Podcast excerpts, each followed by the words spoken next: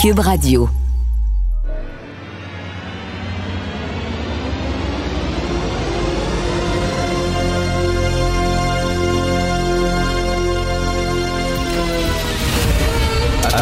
Attention, cette émission est laissée à la discrétion de l'auditeur. Les propos et les opinions peuvent choquer. Peuvent choquer. Oreilles sensibles s'abstenir. Richard Martineau. Martino. Un animateur pas comme les autres. Richard Martineau. Cube Radio. Bon lundi, merci d'écouter Cube Radio. Est-ce que vous avez regardé Tout le monde en parle hier avec les différents chefs qui, les chefs qui étaient là, qui avaient l'air à s'entendre comme larron en foire, puis ça se faisait des gangs, puis ça souriait, etc. Euh, il y avait il y a une question qui a été posée euh, à François Legault par Guillaume Lepage. Et pour moi, tiens, je vais parler de cette question-là parce que ça me permet de faire un petit cours de journalisme 101. OK? Petit cours de journalisme 101. Quand tu es journaliste, bon, supposément, euh, il faut que tu sois impartial, objectif et tout ça, mais tout le temps de façon de twister une question qui fait que ton jupon dépense, qui fait que ton jupon dépense sans vraiment le montrer, sans vraiment le dire, ton jupon dépense. Alors, la question qui était posée à François Legault, c'était concernant l'environnement. Et euh, euh, Guillaume Lepage dit ben, à François Legault, ça n'a pas l'air d'être très important, l'environnement, pour vous euh, euh, à la CAQ. D'ailleurs, c'est tellement peu important que votre ministre de l'Environnement a été sacré dehors d'une grosse manifestation pour euh, justement la protection de l'environnement, pour l'écologie, pour un Québec vert. Euh, genre, vous avez pas honte c'est pas vraiment les, mots qu'il a utilisés, mais genre, ça montre à quel point c'est pas important l'environnement pour vous. Euh, des militants environnementaux vous ont sacré dehors d'un défilé. Mais la vraie question, c'était pas ça. La vraie question à poser, c'est pas à François Legault. La vraie question à poser, c'est à Gabriel Nadeau-Dubois. Comment ça se fait que votre gang, parce que c'était sa gang, OK, c'est les jeunes qui votent en masse, QS, etc. Comment ça se fait que ces gens-là ont sacré dehors un ministre de l'Environnement d'une manifestation de façon assez brutale, manu militari, alors que vous dites que ça devrait, euh, ça devrait importer à tout le monde? Hein, c'est une cause tellement importante que tout le monde devrait se sentir préoccupé par l'environnement. Et là, ben, il y a un ministre, peut-être qu'on n'est pas d'accord, peut-être qu'on trouve qu'il va pas suffisamment assez loin, mais le ministre, lui, décide de marcher à tes côtés. Puis même si tu n'es pas d'accord, tu vas au-delà de la partisanerie, puis tu dis, ben regarde, plus que de gens dans la rue, plus que de politiciens dans la rue, plus que de ministres dans la rue, c'est parfait. Puis à la limite, c'est bon qu'il y ait un ministre dans la rue parce qu'il va être filmé en train de manifester et ça va un peu l'obliger hein, euh, euh, maintenir ses promesses, à concrétiser ses promesses parce qu'on l'aurait vu marcher pour l'environnement. Alors, la question à poser, c'était à Gabriel Nadeau-Dubois et mettre un peu Gabriel Nadeau-Dubois dans l'embarras en disant, ben toi, euh, Gabriel, tu n'as pas dénoncé cette violence-là, parce que c'est une forme de violence. Hein. ça fait quoi? Des mois qu'on dit c'est écœurant, les politiciens qui se font insulter, qui se font harceler par les gens. Alors, comment ça se fait que toi, ta gang, tes troupes, tes proches, tes, adeptes, tes apôtres, tes militants, comment ça se fait que tu ne les as pas dénoncés en disant, écoutez, ça n'a pas de bon sens? Au contraire, tu les... Tu, les, as presque dit que oui, mais il faut comprendre, euh, on comprend les jeunes, ils sont fâchés, etc. Bon. Mais non, il n'a pas posé la question à Gabriel Nadeau-Dubois. Il l'a posé à François Legault. Et je regardais ça, puis je me disais, tabarnouche que son jupon dépasse. Son jupon dépasse vraiment à Guillaume Lepage. Il voulait pas mettre le bon Gabriel dans l'eau chaude. Fait qu'il s'est tourné vers François Legault et il l'a pointé du doigt, alors que c'est absolument pas euh, le problème de Legault. Mais entre bref, comme si on le rendait, lui, responsable que son ministre de l'Environnement était sacré dehors d'un défilé. Il me semble que je reviens là-dessus, c'est tellement important l'environnement que ça devrait être au-delà d'une cause. Tous les partis devraient être euh, accueillis, bienvenus. Je suis tellement tanné de ces militants-là. On veut t'avoir toi, mais pas toi parce que tu fais pas partie de la gang. Tu fais pas partie de la gang. D'ailleurs, parlant de la gang, c'était les Gémeaux récemment, puis ça, puis je voyais... Euh, je voyais un artiste, euh, puis d'ailleurs, que, dont j'ai regardé euh, l'émission cette semaine parce que je devais regarder une émission, puis bon, j'ai ouvert mon poste de télé, puis l'émission n'était pas commencée et on voyait l'émission précédente, avant l'émission que je voulais regarder. Vous voyez l'émission précédente, il y avait cet artiste-là. Il y a eu plein d'allégations le concernant euh, de, harcèlement sexuel euh, là. OK, la fille qui a harcelé, là, a été complètement démolie, à terre. Elle l'a même poursuivi. Elle a perdu sa poursuite, mais tu sais, ça difficile. Les proches de cette fille-là ont dit ça n'a pas de bon sens qu'elle a enduré aux mains de ce gars-là.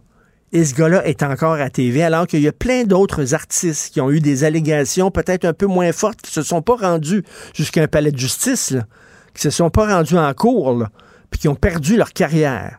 Et là, ce gars-là est encore en train de gagner des prix à gauche et à droite. Il a encore son émission Radio Cannes. Et tu te dis, ben pourquoi lui et pas les autres? Ben, c'est parce qu'il fait partie de la gang. Il fait partie de la bonne gang. Il est protégé. Mais quand tu fais pas partie de la bonne gang, là, une allégation, t'es out. Mais si tu fais partie de la petite bande, une allégation, non, non, c'est important. Soudainement, c'est important la présomption d'innocence. Mais quand tu fais pas partie de la gang, c'est pas important la présomption d'innocence. Qu'est-ce que vous voulez? On vit dans une société à deux poids, deux mesures. Martino, souvent imité, mais jamais égalé. Vous écoutez Martino, Cube Radio cette affaire qui est complètement tirée d'un film d'espionnage. Pourquoi? C'est vraiment intéressant? On peut pas dire l'inverse. Donc, la drogue, c'est donc. Un journaliste d'enquête, pas comme les autres. Félix Séguin. Écoute, Félix, ton reportage que tu as présenté à JE vendredi sur Narcos PQ, et c'est bien sûr relié au livre sur le même sujet qui est sorti c'était un de tes meilleurs reportages que tu as jamais fait. Une histoire hallucinante, cette histoire-là, Félix. C'est fou, hein? C'est fou. ce qu'on peut moi, ce qui me, ce qui me fait euh, ben, vibrer dans le journalisme aussi, qui me fait tomber en bas de ma chaise, là, c'est quand on part avec quelqu'un qui nous rejoint en disant, tu sais, appelle-moi ce numéro de téléphone-là, un an et demi plus tard, avec cette personne-là, on a réussi à aller au beau milieu de la cordillère des Andes dans des situations pas faciles du tout, pour en tirer un long reportage d'une demi-heure comme ça avec ben quoi, avec le, sentiment de parce que c'est pas juste ce qu'on a expliqué, c'est c'est pas juste des affaires de dope là, tu sais là, parler de dope là, tout le monde peut en parler là. Mm. C'est que on est je pense en tout cas qu'on est allé beaucoup plus loin euh, dans tout ça que, que, la moyenne des jours, disons. Ah non, c'était c'est quand même toute une histoire. Et, écoute, les gens d'Air Canada devraient être flabbergastés d'apprendre que euh, leurs avions sont utilisés pour faire de l'importation de coke. Euh, euh, c'est bien sûr, eux autres ils ne savent pas, sont ignorants de ça, bien sûr. Mais en tout cas, quelle histoire. Et d'ailleurs, tu veux dire ben que les autorités s'attendent, Félix, à une hausse des importations de cocaïne? Ben oui, je trouve ça assez important de le mentionner. Les douaniers s'attendent à un boom là, parce que bon, la, la, pandémie n'est pas officiellement terminée, mais ils s'attendent à un boom euh, post-pandémie parce que ça a été en baisse hein, au cours des deux dernières années et demie là, et on croit que c'est encore une fois là euh, les cartels sud-américains qui vont expédier encore plus que ce qu'ils expédient déjà par avion. Euh, il y a aussi les mille. Ben, en fait, ce qui est intéressant dans la, la, lutte à, aux drogues puis à la répression de ce type de banditisme-là, c'est qu'il y a 1200 façons d'entrer au Canada, officielles. Ça, c'est sans compter tout ce que tu peux faire à l'extérieur de ces points-là. C'est-à-dire notre frontière est la plus la frontière commune est l'une des plus longues, la plus grande longue au monde. Et une des plus poreuses aussi. Hein. Et poreuse aussi. et poreuse aussi. Alors, euh, euh, ça corrobore un peu ce que euh, le membre du cartel de Sinaloa qu'on est allé rencontrer à, Bogota là, nous a confirmé. Là. Il nous a dit, là, rappelle-toi, là, il parlait de la fameuse porte. Une porte, là, c'est, c'est des, des, des, gens qui sont corrompus. Au départ, puis d'autres qui sont corrompus à destination, donc ils peuvent charger les kilos de cocaïne dans, dans un avion, puis ils peuvent les décharger rendus à Montréal. Ben, il dit là, dès que les vols ont commencé là, puis le, fret aérien, puis le transport aérien a, recommencé à prendre un peu de vigueur, ben nous on a recommencé aussi. Alors, euh, alors c'est ça, tu sais. Euh, lui là, il fait des envois de 50 à 75 kilos par fret aérien. À travers des marchandises légitimes. Alors, enlevez-vous de la tête le conteneur maritime qui arrive ici, ou même le conteneur, le gros conteneur à bagages d'un avion cargo qui atterrit à Mirabel. La coke, t'es assis, t'es assis dessus quand tu prends le vol Bogota-Montréal. Écoute, on dirait les années 80, hein, la coke était la, drogue de choix dans les années 80. Et là, c'est quoi? Est-ce qu'on assiste à un retour de la cocaïne? Oui, tout à fait. Oui, puis hmm. en grande force en plus. Euh, Richard, c'est pas moi qui le dis, c'est l'Institut de la statistique du Québec. Les Québécois en consomme 12 fois plus que la moyenne mondiale. Je crois que c'est l'Écosse où on s'en, il s'en consomme le plus, mais 12 fois plus que la moyenne mondiale, donc au prorata de la population. Et au cours des prochaines années, le Service euh, canadien de renseignement de sécurité, euh, qui est une agence qui regarde les grandes tendances criminelles, si l'on veut, prévoit également qu'il s'en consommera plus. Euh, alors, hmm. est-ce que c'est le retour? euh, pourtant, là, les studios 57 sont fermés. Là. Ben il y a plus, y a plus ben, à moins que je me trompe, là, mais il n'y a pas beaucoup de discothèques en ville. Puis c'est pas la drogue, cette drogue de choix euh, que l'on voyait comme étant récréative n'est c'est plus vraiment ça. écoute, Félix, dans les années 80, j'avais un ami qui de temps en temps prenait de la coke. C'est vrai, là. Je dis pas que je dis pas c'est un ami, puis dans le fond, c'est moi. Là, c'était vraiment un ami. Et lui, il me dit, Richard, il y a un restaurant. Ben, en fait, c'est un bar. Il dit, euh, tu vas au bar, puis tu demandes, as-tu des allumettes? Comme ça, là. Puis il donne un carton d'allumettes, et dans, dans le carton d'allumettes, il y a un gramme de coke que tu payes. Je dis, oh, ah, oui, hein? voyons donc. Et, j'allais avec lui, et c'est vrai. Vraiment, le gars, il dit As-tu des allumettes? Et le gars vendait au bar. Écoute, il y avait de la coke beaucoup dans les années 80 et c'est drôle. On revient comme ça euh, alors qu'on est en 2012. Écoute, il faut revenir sur cette histoire. Une femme et ses deux enfants assassinés à Brossard, euh, cachés, euh, cachés sous un incendie. Exact. ils avaient été appelés les pompiers à une heure euh, dans la nuit de, samedi à dimanche pour se rendre dans cet euh, immeuble à condo assez luxueux, hein, d'ailleurs, euh, au bord du fleuve, là, à Brossard. Vous les voyez quand vous sortez du pont Champlain, ces immeubles-là. Et, et là, on apprend que la copropriétaire de la résidence, il aurait été poignardé ses deux enfants de 2 et 5 ans. Ce qui a changé là, depuis hier dans cette affaire-là, c'est que il semble que les policiers puis la couronne a demandé au juge dans ce dossier une ordonnance de non-publication euh, sur le nom des victimes. Ce que je comprends euh, de ce genre d'ordonnance-là, c'est que ça soit que ça protège l'enquête en cours, soit que ça protège d'autres personnes liées euh, à, la, maman et aux hmm. enfants, ou soit que ce couple-là avait d'autres enfants, peut-être d'une autre union, on ne sait jamais. Alors, quoi qu'il en soit, les policiers sont arrivés là. J'ai reçu les, les confidences hier d'un policier qui était sur la scène beaucoup, beaucoup de traumatisme hein, aussi chez les policiers. Ah oui? Euh, qui sont entrés, ouais, qui sont entrés dans cette euh, dans cet immeuble-là. Euh, les ambulanciers aussi qui ont essayé de réanimer tout petite, tout petite victime, ça fend le cœur, ça a ah. l'air. Euh, euh, Jason Crad, qui est un témoin qui parle à mes collègues aussi. mes collègues Maxime Delan, Laurent Lavoie, Olivier Fauché dit ça fend le cœur de voir ça. Puis effectivement, sur les images, j'ai tendance à penser que c'est bien le cas parce que quand tu vois un pompier à quatre pattes, puis un, un, ambulancier en train d'essayer de ranimer une toute petite victime. Ah. T'as pas le choix de dire que la violence, elle, a, elle, est pas juste, c'est pas théorique, elle te saute au visage. les, les, gens qui critiquent les policiers, là, euh, pensez à ça deux minutes. Est-ce que ça vous tenterait de faire cette job-là? C'est une job éprouvante, extrêmement difficile. Et en terminant en fusillade à Longueuil. Hey, ça, on va reparler cette semaine, je te le promets, parce que ça passait sous silence. Tu parle de violence par arme à feu, là. Euh, il y a une femme et son conjoint qui sont tombés sous les balles. Ils ont été tués dans une attaque à partir d'un autre véhicule. Euh, c'est une mère de famille qui est préposée aux bénéficiaires. Ce que je comprends, c'est que euh, elle a eu une vie un peu rock'n'roll dans le passé, puis elle sortait peut-être avec quelqu'un qui était un peu rock'n'roll. Quoi qu'il en soit, les deux sont morts. Dernière victime de violence par arme à feu dans le Grand Montréal. Et là, je te parle de quelque chose qui se passe en pleine rue, rue de Lyon à Longueuil. Alors, faut, tu sais, quand tu me dis faut y voir là à Montréal, bien sûr, faut, faut pas juste y voir à Montréal, faut y voir un peu partout. Euh, et là encore une fois, tu sais, je veux dire, c'est une mère de famille qui est morte. Là. Il y a des, il y a, il tout un train de victimes accrochées à ces crimes-là. Euh, puis je pense que c'est beaucoup à eux qu'on pense ce matin, surtout avec l'événement dont on vient de ça. Euh, tout à fait. Ses proches à cette femme-là lui disaient, écoute, as des mauvaises fréquentations, fais attention euh, aux hommes avec qui tu es. Puis bon, finalement, ce gars-là, visiblement, avait des mauvaises fréquentations. Elle a été euh, victime, malheureusement. Donc, une autre fusillade à Longueuil. Merci beaucoup. Ceux qui n'ont pas vu le reportage de JE, c'est très facile de le revoir. Vous devez absolument regarder ça. C'est vraiment un des meilleurs topos de Félix La Machine Séguin. Merci. Bonne journée, Félix. Merci. Salut. Merci, bye. Bonne journée.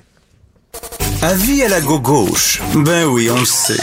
Martineau, ça n'a pas de bon sens comme il est bon. Vous écoutez Martineau. Cube, Cube Radio. Cube Radio.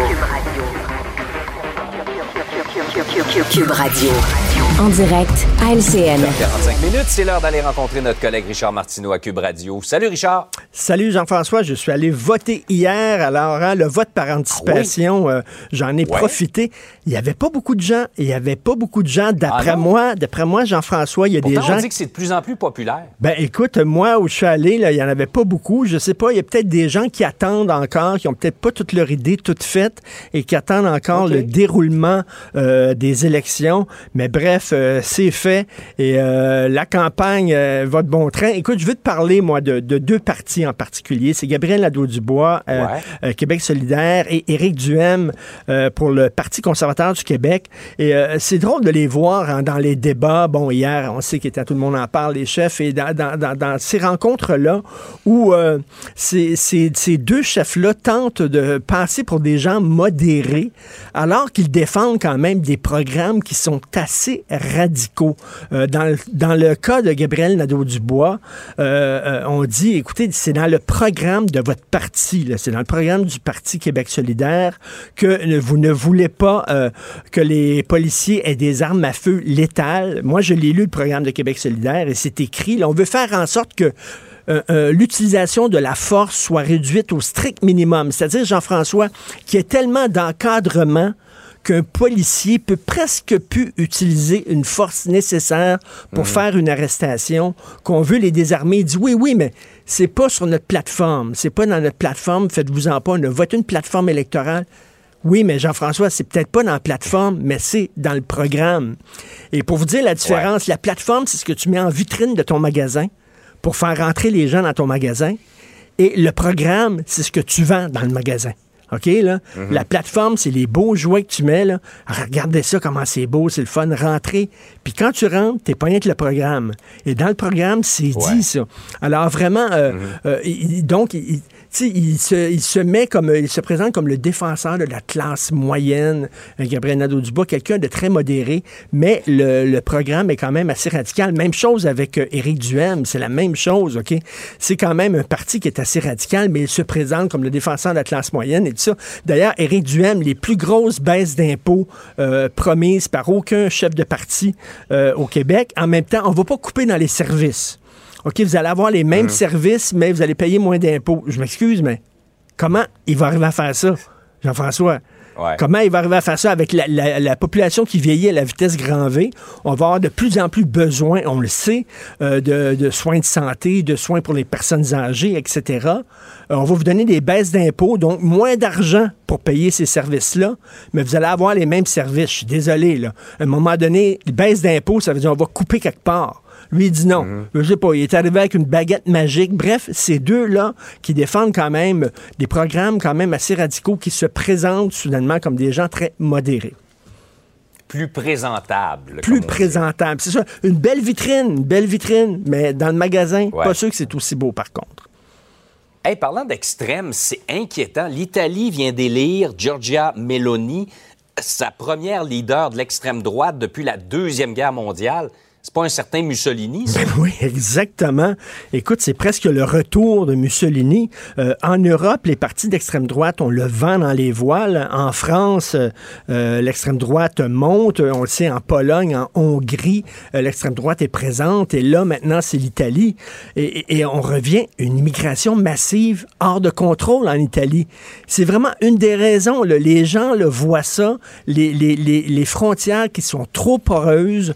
Écoute, l'Italie reçoit plus de 50% des immigrants euh, illégaux là, euh, en situation irrégulière là, qui traversent la Méditerranée, là, qui quittent le, le, continent africain, qui traversent la Méditerranée pour aller vers euh, l'Europe, la plus de la moitié se rendent en Italie.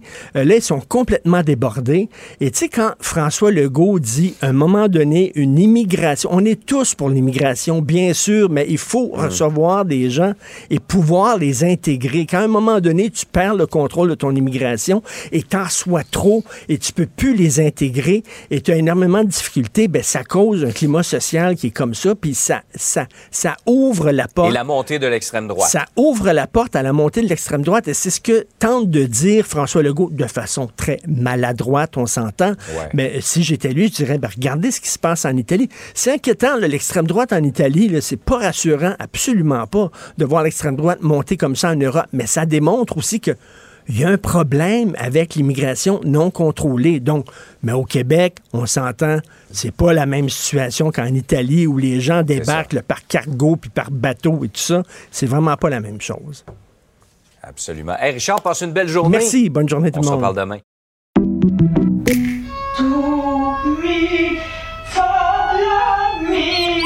Votre maison, c'est un espace où vous pouvez être vous-même.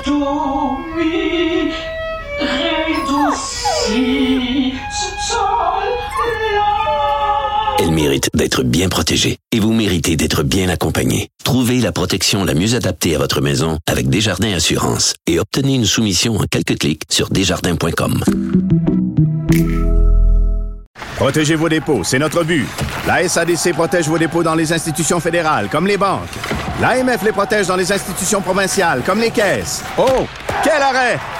Découvrez ce qui est protégé à vos dépôts sont protégés.ca. Joignez-vous à la discussion. Appelez ou textez le 187 Cube Radio 1877 827 2346.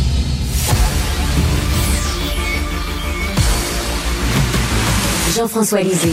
On va juste dire qu'on est d'accord. Thomas Mulcair. Je te donne 100% raison. La rencontre. C'est vraiment une gaffe majeure. Tu viens de changer de position. Ce qui est bon pour Pitou est bon pour Minou. La rencontre. Lisée. Mulcair. Euh, Tom, bien sûr, on va parler un peu plus tard des politiciens qui débarquent aux îles de la Madeleine, mais avant, avant, j'aimerais t'entendre sur le ministre de l'Environnement, Benoît Charette, qui a été vraiment éjecté d'une manifestation euh, pro-environnement euh, par des militants. Euh, on l'a vu hier, à Tout le monde en parle, il y a Lepage qui a apostrophé euh, François Legault en disant, mais vous trouvez pas ça épouvantable que ça montre à quel point vous n'avez pas l'environnement à cœur. Votre, votre propre ministre a été renvoyé d'un défilé. Euh, mais selon moi, c'était Gabriel Nadeau-Dubois qui a dû poser la question en disant comment ça se fait que votre gang euh, sacré dehors un, un ministre de l'Environnement? Tu en penses quoi, Tom? Richard, je fais une différence énorme entre euh, des milliers de jeunes qui vont décider d'envahir un, un centre des congrès ou un grand hôtel où la CAQ ou un autre parti est en train de faire un congrès, euh, chahuter, tout déranger et les embêter, et un ministre qui dit, tiens, une parade pour l'environnement, pour les changements climatiques. Je vais me mettre en avant de leur parade, puis tout va bien se passer. J'ai vu, j'ai lu, j'ai regardé tout ce que j'ai pu trouver. Là, parce que quand je l'ai entendu dire, le ministre Charette disait, ah, on craignait pour notre sécurité. J'ai entendu une phrase clé, engage ou dégage. Soit tu acceptes que nous, on, peut te demander des comptes et, on veut un plan réel avec des réels ré- résultats, soit t'as pas d'affaire à être ici dans notre parade. Moi, j'ai vu personne lui garocher de la garnotte. J'ai vu personne euh, asséner un coup de poing. J'ai vu personne commencer à crier des menaces. Moi, ce que j'ai vu, c'était des jeunes qui faisaient leur affaire et lui, il a décidé qu'il allait s'en accaparer pour faire un capital politique et ils ont dit bye-bye le monsieur, puis il est parti en se lamentant un peu, essayant de se poser en victime. Mais je je suis vraiment convaincu que lui, il n'y avait pas d'affaire à essayer de faire semblant qu'il était de leur bord, alors que de toute évidence, il ne l'est pas. Jean-François. Ben, écoute, euh, moi, ce que j'ai vu aussi, c'est que euh, donc il y avait des, des jeunes qui euh, lançaient des slogans qui lui étaient hostiles. Il aurait pu décider de rester. Il y avait de la protection policière. Il y en avait moins que ça faisait penser à, Justin Trudeau lors de la grande manifestation euh, juste avant la pandémie, qui lui avait vraiment comme six gars de la GRC autour de lui, et il y avait des gens qui criaient qu'il n'y avait pas d'affaires là, mais euh, il était continuait à sourire, envoyer la main, etc. Donc dans les deux cas, il y a eu de l'opposition verbale euh, très désagréable. Euh, dans le cas de M. Charette, il devait s'attendre à ça. Je veux dire, c'était sûr qu'il y aurait de l'opposition. Il y avait Fitzgibbon, là, en plus, euh, qui est pas qui est pas vraiment monsieur environnement euh, dans, dans, dans, le gouvernement de la CAC. Alors donc, ils ont pris le risque de se rendre, sachant qu'il y aurait de l'opposition. Euh, ils ont trouvé qu'il y en avait trop, puis ils sont partis. Pour moi, ça s'arrête là. Tu vois, ça s'arrête là. Euh, c'est pas la faute de Gabriel Nadeau-Dubois. Euh, ce, n'est pas euh, de, de, cet événement, on ne peut pas tirer la conclusion que la CAC en fait pas assez pour l'environnement. On peut tirer cette conclusion ailleurs, autrement. Euh, mais euh, pour moi, c'est un. Sais-tu que Jean Charest, la date de son anniversaire, c'est le 24 juin? Exact. Il n'est jamais venu à la manifestation. Tom est venu, lui. Il n'est jamais venu à la parade de, de la fête nationale. Non. Parce qu'il pensait, avec raison, qu'il serait hué. Ça fait qu'il n'est jamais venu. Mais, mais, en même temps, si l'environnement, c'est une cause si importante que ça nous regarde tous, hein, c'est pas ce que disent les militants pro-environnementaux, tout le monde devrait s'y intéresser. Et, Tom, à la limite, je me fais l'avocat du diable, ben, mais, si, mais si un ministre de l'Environnement marche dans un défilé et se fait filmer en marchant, ben, il va être redevable encore plus parce que les gens vont dire, ben, regarde, t'es mieux de put your money where your mouth is parce que tu as marché à nos côtés. Oui, mais pendant la campagne électorale, pour rester avec euh, le préféré de Jean-François et de moi, un certain Fitzgibbon, c'est sorti clairement qu'il est en train de dire en arrière-scène, inquiétez-vous pas, Énergie Saguenay, le gros projet de gaz naturel liquéfié, ça va être remis sur les rails, mais qu'on a fini de gagner un autre mandat. Alors que lui, que, que je, je n'en veux pas. Euh, Benoît Charette, c'est un, bon bougre. Il, il, fait tout ce qu'il peut. Mais il est avec un gouvernement qui croit plus ou moins. Et il n'avait pas d'affaire à être là s'il n'était pas capable de répondre à la simple question, est-ce que tu t'engages? À nos cibles, c'est cette manifestation, cette mobilisation à un but précis. Est-ce que tu es avec nous ou pas? Et si tu n'es pas avec nous, ben, tu n'as pas d'affaire à être avec nous pour être dans, dans la photo pour, pour les nouvelles de ce soir. Et honnêtement, dans la grande série ah, je suis une victime, j'ai déjà vu pire. Euh, c'est sans doute un effort de communication de la part de la CAQ. Tout le monde semble vouloir se poser en victime lors de cette campagne électorale, mais Charette n'était mhm. absolument pas une victime. Euh, D'ailleurs, oui, la manifestation, c'est pour sauver la planète, mais écoute, le gars qui était pas là, puis que j'ai très hâte de voir dans une manifestation pour le climat, c'est Stephen Guilbeault. Eh Comment est-ce que Stephen Guilbeault, l'ancien euh, écologiste en chef du Québec, sera reçu par des manifestants sur la question climatique la prochaine fois qu'il va manifester? Peut-être qu'il le sait tellement qu'il ne participe pas aux manifestations. Non, puis il essaie de participer à des événements, puis parce que ce sont des, gens, des militants, des groupes que je connais depuis des décennies maintenant. Puis quand il met son nez dans une soirée, un tel lance un livre, puis il va être là pour essayer de tester la température de l'eau.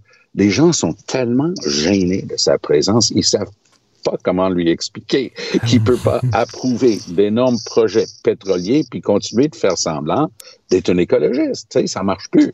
Et euh, Jean-François, tiens, je te demanderais de faire un peu d'éducation politique, tiens, à nos auditeurs et auditrices et même à moi.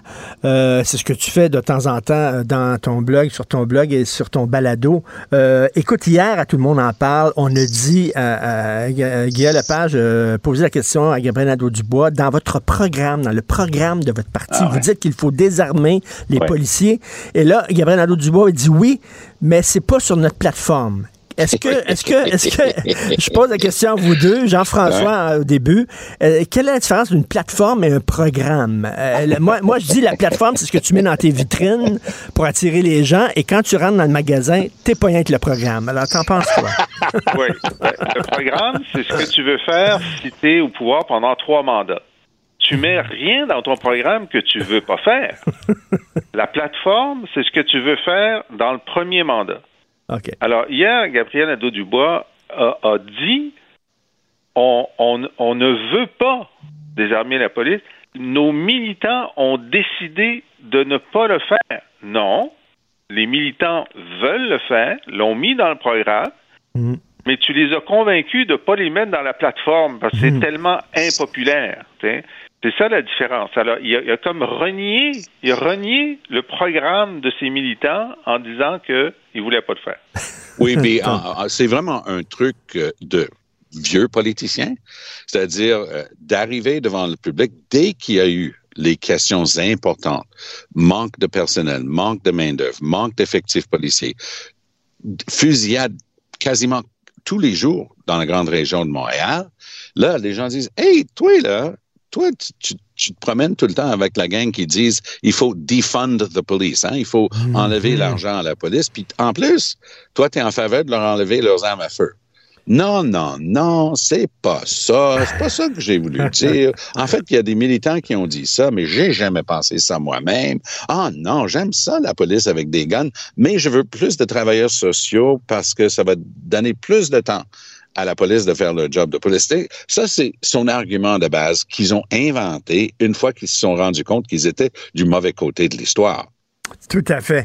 Et, euh, les deux, euh, bon, euh, les, politiciens qui se ruent aux îles de la Madeleine. Ouais. Tom, est-ce que, tu trouves ben, que c'est... On dit qu'un malheur ne vient jamais seul. Hein? Et c'est comme s'ils n'avaient pas souffert assez. Puis les images sont tellement incroyables. Une dévastation hmm. totale aux îles. Une Terre-Neuve, Labrador, ça n'a pas de bon sens. Port au Basque, arraché et jeté à la mer, la, la communauté au complet.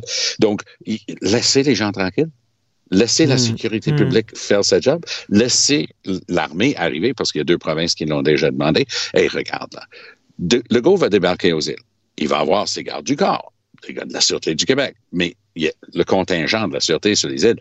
Et ils vont être là, en train de s'occuper du premier ministre. Est-ce que tu penses, ça se peut, hein, j'imagine, que la la Sûreté du Québec a peut-être d'autres chats à fouetter que de s'occuper des personnalités qui débarquent aux îles. PSPP a dit qu'il venait aussi. Puis tout ça, c'est sur fond de quoi? Ben, c'est une des luttes les plus chaudement et âprement euh, battues dans, cette campagne électorale des îles de la Madeleine. Arsenault, un des très bons députés euh, du Parti québécois, un Monsieur Lapierre, euh, l'actuel maire qui a remplacé l'autre, c'est vraiment coude à coude selon euh, toutes les indications. Donc, Legault va essayer d'aider son candidat. PSPP va essayer d'aider son candidat. Moi, je pense que s'il veut gagner des points, PSPP annonce non à bien y penser. Il y a d'autres choses à faire sur les îles que de nous accueillir. Mais Jean-François, si tu n'y vas pas, tu n'as pas de cœur. Puis si tu y vas, ben, tu instrumentalises euh, une tragédie. Alors, tu fais quoi comme politicien? Euh, c'est exactement le, problème. Nous, la campagne de 2018, c'était la tornade, la tornade en Outaouais. Ouais. Fait qu'on est, on est tous allés à la tornade parce que s'il y a quelqu'un qui y allait pas, c'était un sans cœur. Bon, ben oui. dans ce cas-ci, bah, c'était juste comme deux heures d'autobus. Là, c'est très long aller aux îles de la Madeleine. Ça veut dire que euh, tu as, beaucoup de temps que tu mets là-dessus dans, les, dans la dernière semaine de campagne. Normalement, tu devrais être dans, dans plusieurs circonscriptions. Mais effectivement, comme le dit Tom, c'est une circonscription qui est très euh, contestée entre le PQ et la CAQ. Et là, ce qui va être intéressant, c'est de voir comment est-ce que le maire des îles de la Madeleine également candidat de la CAQ, va accueillir le chef du PQ. Est-ce qu'il va être aussi enthousiaste pour le chef du PQ qui essaye de battre que pour le chef de la CAQ, dont il essaie de rejoindre le Conseil des ministres?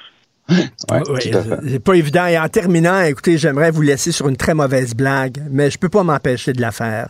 Hier, c'était euh, le, vote. Bien sûr, on pouvait voter par anticipation. J'ai un ami euh, qui vit euh, qui vit à Laval des Rapides et lui, c'est un souverainiste. Donc, la candidate péquiste de Laval des Rapides, on sait que c'est celle qui a participé à un film porno. Alors, il dit sur le bulletin de vote, j'ai mis 3 X à côté de son nom. Oh. Bodum, bodum. Merci beaucoup à vous deux. Bonne journée. Salut. Alors, euh, si vous voulez euh, lire les commentaires de Jean-François Lisée euh, sur son blog ou écouter son excellent balado auquel je suis abonné, allez sur la boîte à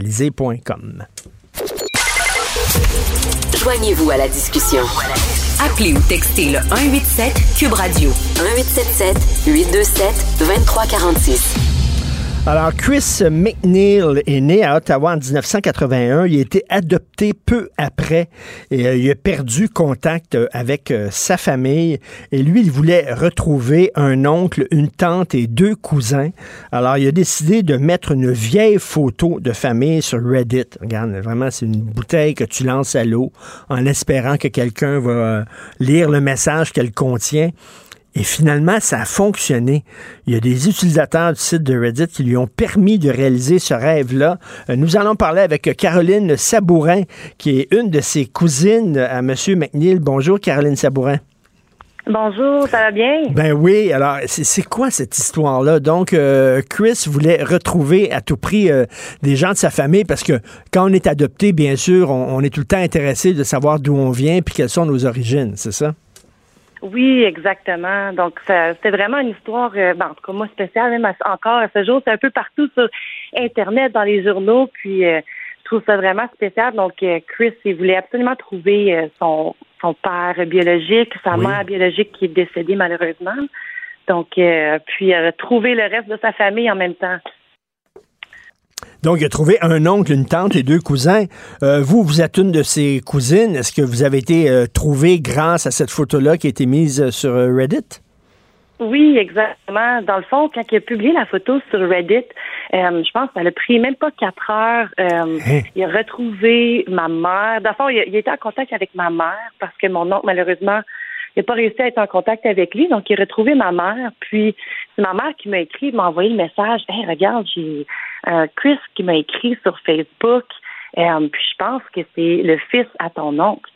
Puis euh, Chris lui a ensuite envoyé une photo, la photo qui circule un peu partout de mon ben oncle avec le afro puis le l'accoutrement typiquement canadien. puis il m'a envoyé la photo, je dis ben voyons donc, c'est mon oncle. Je trouvais ça tellement drôle. Donc, euh, je suis allée montrer la photo à mon conjoint. J'ai dit, regarde, c'est mon oncle dans le temps. Euh, puis lui, euh, il était un petit peu... il était comme, oh my God, j'ai vu cette photo-là sur Reddit hier. Puis le, la publication est super populaire. Fait que là, après ça, ça, ça a déboulé à partir de là. Puis moi, j'ai été en contact avec lui par la suite. Là. Je, me, allée lui écrire sur Facebook. J'ai dit Salut Chris, je suis ta cousine. c'était pas mal, c'était pas mal spécial. Est-ce que vous êtes vu? Oui, on s'est vu. Ça, je pense que tout ça, c'est arrivé le jeudi, la semaine passée, ou l'autre d'après, je, je parle le fil du temps. Euh, puis on s'est vu le samedi euh, suivant. Et est-ce que c'était émouvant de, pour sa part, à lui, de voir des, des gens de sa famille alors qu'il était adopté? Ça devait quand même être assez touchant. Oui, vraiment. Moi, je suis super émotive dans la vie, donc quand je l'ai vu, j'ai pleuré.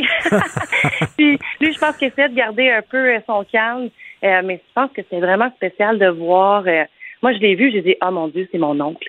Puis, il ressemble beaucoup à mon autre oncle qui était là, Eric. Euh, on la voit dans la photo.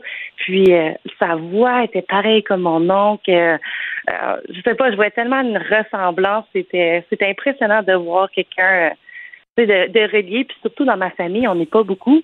J'ai seulement, ben j'ai un frère un peu plus jeune, puis j'ai une petite cousine, ben une cousine plus jeune. Donc c'est spécial de rencontrer un autre cousin que je, connaissais son existence, mais je ne ah, oui? pas. OK, mais il y avait un air de famille, là. Oh oui, vraiment, vraiment, vraiment. Là, c'était, moi, j'en revenais pas. Il ressemblait beaucoup à, mon oncle puis à toute ma famille. En fond, pas mal. Et là, vous avez parlé de quoi J'imagine qu'il demandait des nouvelles de ses parents, euh, comment sa mère est morte, son père, etc. Là.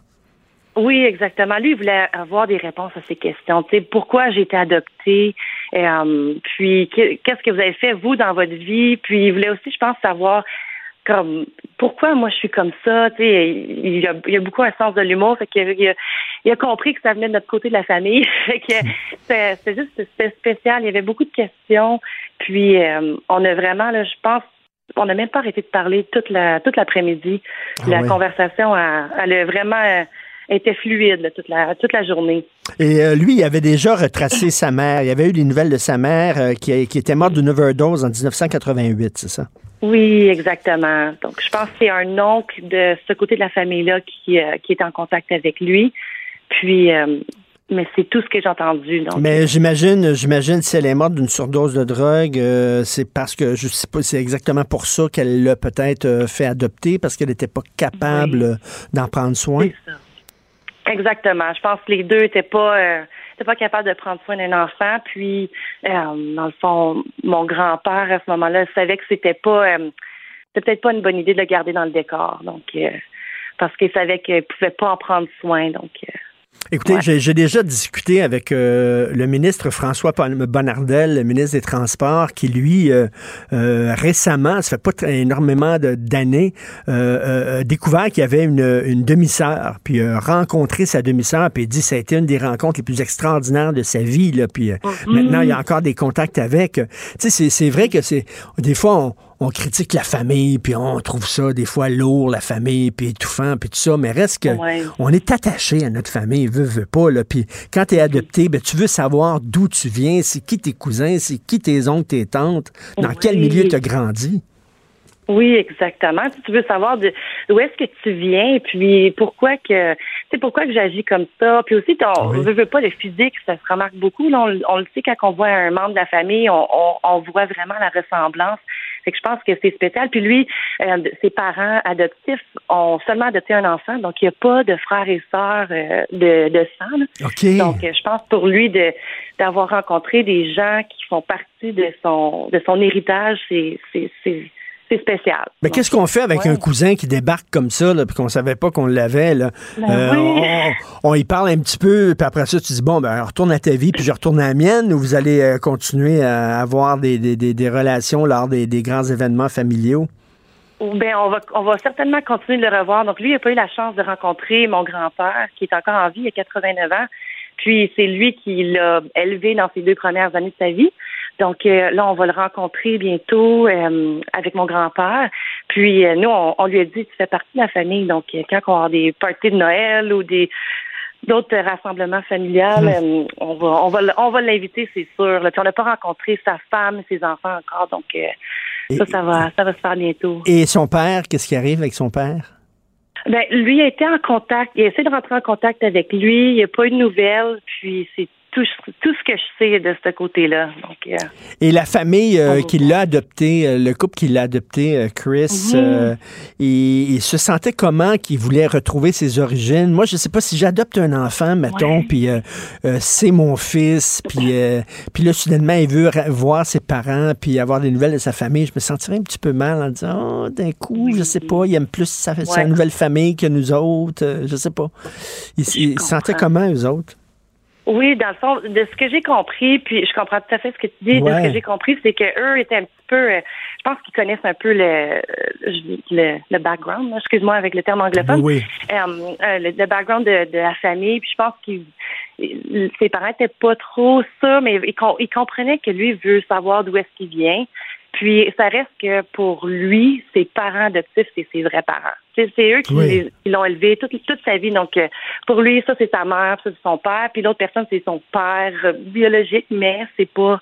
C'est la, la relation va pas changer. Euh, j'imagine qu'il y a eu une discussion avec ses parents adoptifs en disant Regardez, l'amour que j'ai pour vous, c'est solide. C'est vrai, vous êtes mes parents, mais j'ai besoin de savoir d'où je viens.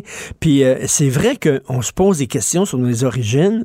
Puis lui, de, mm-hmm. de savoir, par exemple, ben, le cheminement de sa mère, de comprendre pourquoi elle le fait adopter J'imagine aussi mhm. de savoir que ta mère avait des problèmes de drogue. Est-ce que tu te dis, euh, est-ce que j'ai ça dans moi? Est-ce que me l'a passé? Est-ce que, ou peut-être ça explique certaines affaires que, que j'ai traversées, etc. Exactement. Je pense que ça, il a compris un peu pourquoi qu'il il était, pourquoi qu'il était d'une certaine façon quand il était jeune. Je pense que pour lui, ça, ça, lui a euh, comme éclairé un petit peu euh, son parcours de vie. Mais euh, il va, lui, il va super bien. Fait que, mais je pense que c'est ça. Il voulait vraiment comprendre, euh, d'où est-ce qu'il vient, puis euh, aussi voir les erreurs qui ont été faites dans le passé. Lui, il veut pas les, les reproduire, on s'entend. Donc, ouais. Mais là, on, des fois, on critique beaucoup les médias sociaux. Les gens s'insultent là-dessus, puis c'est écœurant, puis tout ça. Mais là, on voit le bon côté. Mais moi, j'aurais jamais pensé. qui aurait pu penser, tu mets une vieille photo sur Reddit, puis ça prend quatre heures, puis les gens répondent? Voyons. Vraiment. Vraiment. Moi, j'en reviens encore même pas. Puis, c'est juste, c'est spécial, le, pouvoir des médias sociaux. Euh, tu sais, quand on y pense, comme tu dis, on voit beaucoup de, de, de commentaires négatifs. Il y a beaucoup de gens qui critiquent tout le monde. Mais ça, c'est vraiment une histoire, euh, c'est spécial. Comme retrouver sa famille sur un site en quatre heures. Moi, je Puis, tu sais, je sais qu'il a essayé de faire des recherches sur Facebook, mais on est tellement une petite famille, puis on a, ben moi, j'ai pas le même nom de famille que ma mère, donc lui, pour lui, il cherchait le nom de famille à mon oncle, puis ben oui. il trouvait pas personne, il n'y pas, il n'y en a pas beaucoup. Puis lui, il a grandi à Ottawa, mais nous, on est tous du côté du Québec, donc... Euh, puis là, mais d'ailleurs, vous pensiez, euh, bon, vous aviez, vous saviez que vous aviez un cousin quelque part, là, mais vous pensiez qu'il était à Vancouver, quelque chose comme ça, alors que vous l'avez peut-être déjà croisé dans la rue, puis vous saviez pas. Oui. Dans le fond, nous, on habite du côté ben, à Gatineau, du côté du Québec, puis lui était du côté d'Ottawa. Si on traverse un pont, on est là. Moi, je travaille à Ottawa. Donc, euh, j'aurais pu le croiser n'importe quand, mais j'étais au courant. Je savais le Christopher, le beau petit blond. Je savais c'est qui, mais j'avais aucune idée où est-ce qu'il était. Donc, euh, puis moi, je pouvais pas faire de recherche. Je connaissais pas son nom à part Christopher. Donc, euh, ouais, c'est c'est très, c'est très en mode hein, depuis quelque temps, là, les gens qui vont à la, à la recherche de leurs ancêtres, d'où ils viennent. Euh, euh je sais pas, ça vient nous chercher. oui, vraiment. Ben, en tout cas, mhm. c'est une belle histoire, vraiment. Merci beaucoup, Caroline Sabourin. À ça, vous avez un nouveau cousin dans la famille. Oui, exactement. D'autres gens à côtoyer. C'est fun. Merci beaucoup, Caroline Sabourin. Bonne journée. Merci à vous. Bonne journée. Au revoir. Merci, c'était vraiment délicieux. vous reviendrez, là. Ah oui, vraiment, vraiment bon. Merci. Faites attention ah oui. OK, salut, à la prochaine. Votre auto, c'est un espace où vous pouvez être vous-même. Hey, c'était pas mangeable comme repas. Ouf. Elle mérite d'être bien protégée et vous méritez d'être bien accompagnée. Trouvez la protection la mieux adaptée à votre auto avec Desjardins Assurance et obtenez une soumission en quelques clics sur desjardins.com. Richard Martineau. Les commentaires haineux prennent certains animateurs. Martineau s'en régale. Mmh, mmh, mmh. Alors, après la Suède, l'extrême droite fait une nouvelle percée en Europe avec la victoire de Giorgia Meloni aux législatives de dimanche en Italie, où pour la première fois depuis 1945, un parti euh, d'extrême droite, un parti euh, proto-fasciste est aux portes du pouvoir. Nous allons parler avec euh, Fabien Farge-Champion, qui est journaliste à France 3. Bonjour, Monsieur Farge-Champion. Bonjour Richard, bonjour à tous. Bonjour. Lorsqu'on dit euh, parti d'extrême droite, vous le savez, monsieur, que parfois euh, l'appellation extrême droite, elle est un peu galvaudée, utilisée à tort et à travers. Tout ce qui est un peu à droite de la gauche maintenant est parfois appelé extrême droite. Est-ce que cette appellation-là euh, va à ce parti-là, par contre? Est-ce que c'est vraiment un parti d'extrême droite? Ben, en tout cas, euh, Giorgia Meloni, qui est la leader de ce parti et qui est la potentielle future présidente du Conseil italien, puisque son parti est arrivé en tête, elle se revendique comme telle. Elle a milité dès l'âge de 15 ans euh, dans un parti qui s'appelait le MSI, qui était euh, l'ancien petit parti justement issu de Benito Mussolini, qui était donc le, le, leader fasciste de l'Italie, qui avait pris d'ailleurs le pouvoir il y a exactement 100 ans, la fameuse marche sur Rome en 1922. Mhm. Et donc elle s'est toujours revendiquée de lui, même si elle tente depuis maintenant quelques semaines, notamment durant la campagne électorale, de donner des gages aussi, on va dire, de respectabilité. Mais entre guillemets, son fonds électoral est quand même basé très à droite, puisqu'elle est même encore plus à droite que Matteo Salvini, qui fait partie de sa coalition maintenant. OK, donc on l'a vu là, en Europe, euh, entre autres en Hongrie, l'extrême droite qui est présente, vous l'avez dit, en Suède, en Pologne aussi, elle est très forte. Est-ce qu'on peut relier ça à toute la question d'immigration massive un peu mal contrôlée, euh, qui a un peu pavé euh, la voie à une arrivée de l'extrême droite? Alors, il est clair que la question migratoire est une des questions essentiel pour les, les partis d'extrême droite ou les partis qui se revendiquent comme souverainistes.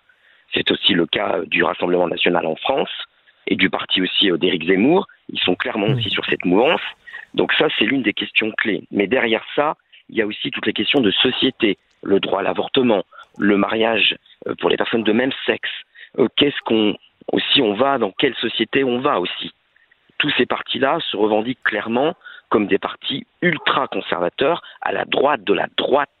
Donc c'est vraiment, on a un effet de balancier qui est clairement vers la droite. De plus en plus, tous les l'échiquier politique européen, vous l'avez dit, qu'ils soient à gauche, au centre ou à la droite, se déplacent clairement vers la droite. Et ça, c'est un mouvement qui arrive depuis longtemps. Et essayer de comprendre pourquoi euh, l'extrême droite monte un peu partout en Europe, ce n'est pas le justifier l'extrême droite, c'est pas banaliser l'extrême droite, mais si on veut si on veut euh, lutter efficacement comme l'extrême droite, il faut quand même comprendre quelles sont les causes. Est-ce que ça se peut, M. Farge Champion, que, vous savez, la société avance de façon très, très rapide? Euh, par exemple, là, on est en train de, de, discuter de la théorie des genres. Les hommes et les femmes, ça n'existe hein? plus. Ce sont des constructions sociales et tout ça. il y a des gens qui se sentent un peu perdus là-dedans. Ça va trop vite. Ils aimeraient eh ben, mettre le, pied sur le frein. Et le frein, pour eux, ben, c'est l'extrême droite. Sauf que le frein en question n'est pas un frein, mais une marche en arrière, clair. C'est un retour clairement à des idées qui avaient lieu dans les années 30.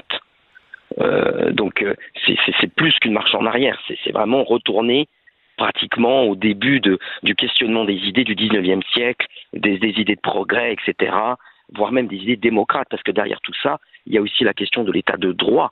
Euh, par exemple, l'Union européenne a déjà sanctionné la Hongrie de Viktor Orban ainsi que la Pologne des frères Kaczynski, parce qu'il y a clairement des atteintes à la liberté de la justice et à la liberté des droits des individus, quels qu'ils soient.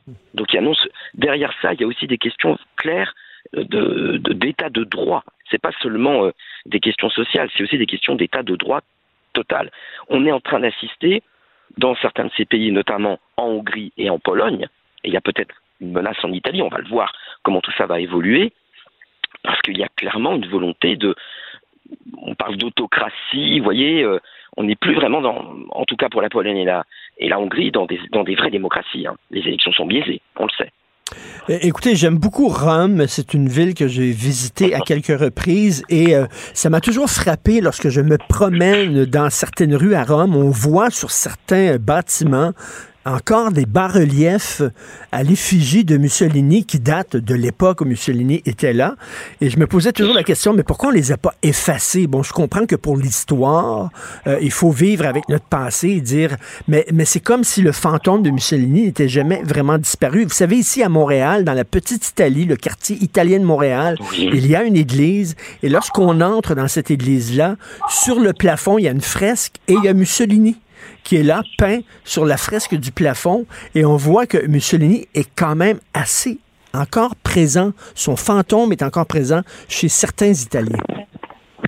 Oui, pour une certaine partie, effectivement, des Italiens, Mussolini, mais c'est une partie qui est entre guillemets minoritaire, même si là, euh, le résultat des élections peut, laisser penser le contraire. Mais euh, c'est pas. Euh, les Italiens n'ont pas voté pour un retour de Mussolini. On n'est clairement pas du tout sur les mêmes sur les mêmes choses. Et puis Mussolini a pris le pouvoir par réfraction. C'était pas une élection, mmh. donc euh, c'était vraiment une prise de pouvoir de manière très euh, presque militaire. Donc on n'en est pas du tout là. Par contre, pourquoi Mussolini demeure? Parce qu'il fait partie effectivement de l'histoire italienne et qu'il a laissé, d'ailleurs comme tous les pouvoirs autoritaires, une trace, et notamment une trace dans les bâtiments. ça c'est clair. Quand vous baladez à Rome, notamment dans le quartier qu'on appelle Léour, qui est le quartier néo-moderne, c'est clairement un, quartier qui est énorme, qui avait été voulu par Mussolini comme une espèce de nouvelle Rome. C'était clairement ça qu'il voulait. Et là, ce quartier-là, il existe toujours, bien sûr. Alors bien sûr, il y a eu des, des, aménagements, des réaménagements, etc. Mais effectivement, comme vous le disiez, il y a des traces, mais il y a aussi des traces d'encore euh, des ruines romaines, il y a des traces de toutes les époques. Donc euh, on ne peut pas non plus tout effacer, il faut aussi qu'il y ait des traces, hmm. parce qu'il faut se rappeler aussi qu'est-ce qu'a été le fascisme pour les Italiens. Est-ce que c'est le retour d'une certaine fierté? Hein? On sait que Poutine, il y a beaucoup de Russes euh, qui aiment Poutine parce que ça les ramène à l'époque où euh, la Russie et l'URSS, la Russie était forte, était une puissance, etc. Hmm. Est-ce qu'il y a ça aussi derrière l'élection de Mme Mélanie? Il y a la crainte aussi, je pense, effectivement, de ce qu'on appelle un grand déclassement. C'est-à-dire de voir des États comme l'Italie, la France, être dominés par ce qu'on appelle l'Union européenne. Certains ne veulent pas que l'Union européenne devienne une espèce de superpuissance et que tous les pouvoirs qui sont actuellement entre les mains des États nationaux et qui les ont reçus de par les élections aillent sur une espèce de puissance au-dessus d'eux, un immense État fédéral européen. Beaucoup de gens ne veulent pas ça parce qu'ils ont peur effectivement d'être noyés là-dedans et de ne pas avoir voix au chapitre. Ça, c'est ça, c'est vrai. Vous savez, il y a quelques années, euh, Justin Trudeau, notre premier ministre au Canada, euh, euh, sur Twitter, a invité tous les, les miséreux du monde entier de- à se pointer à nos frontières et à immigrer au Canada. Ça a été extrêmement controversé. Euh, on ne peut pas accueillir tous les miséreux de la planète. Et est-ce que, là, je lisais, là, plus de la moitié des immigrants, des migrants qu'on pourrait appeler illégaux, là, en situation irrégulière, plus de la moitié traversent la Méditerranée pour se retrouver en Italie. C'est certain que ça, cause des problèmes sociaux, ça. Bah, ça cause des problèmes aussi euh, structurels, parce que comment on accueille ces gens, comment ensuite ils vont euh, euh, essayer de s'insérer ou pas dans la société italienne et dans la société européenne dans son ensemble, mais au-delà de la question migratoire, c'est qu'est-ce qu'on on fait aussi pour ces États-là, c'est-à-dire que comment justement on peut aider ces pays? Ben oui. Est-ce faut pas la question se pose pour les États européens de savoir est-ce qu'ils vont aider ces pays directement, c'est-à-dire directement à la source, en, en augmentant l'aide au développement par exemple, ou alors au contraire ne pas les aider avec le risque effectivement la- l'influence migratoire continue. Michel Rocard, un ancien Premier ministre français, avait dit exactement ce que vous avez dit tout à l'heure. On ne peut pas, la France ne peut pas accueillir toute la misère du monde.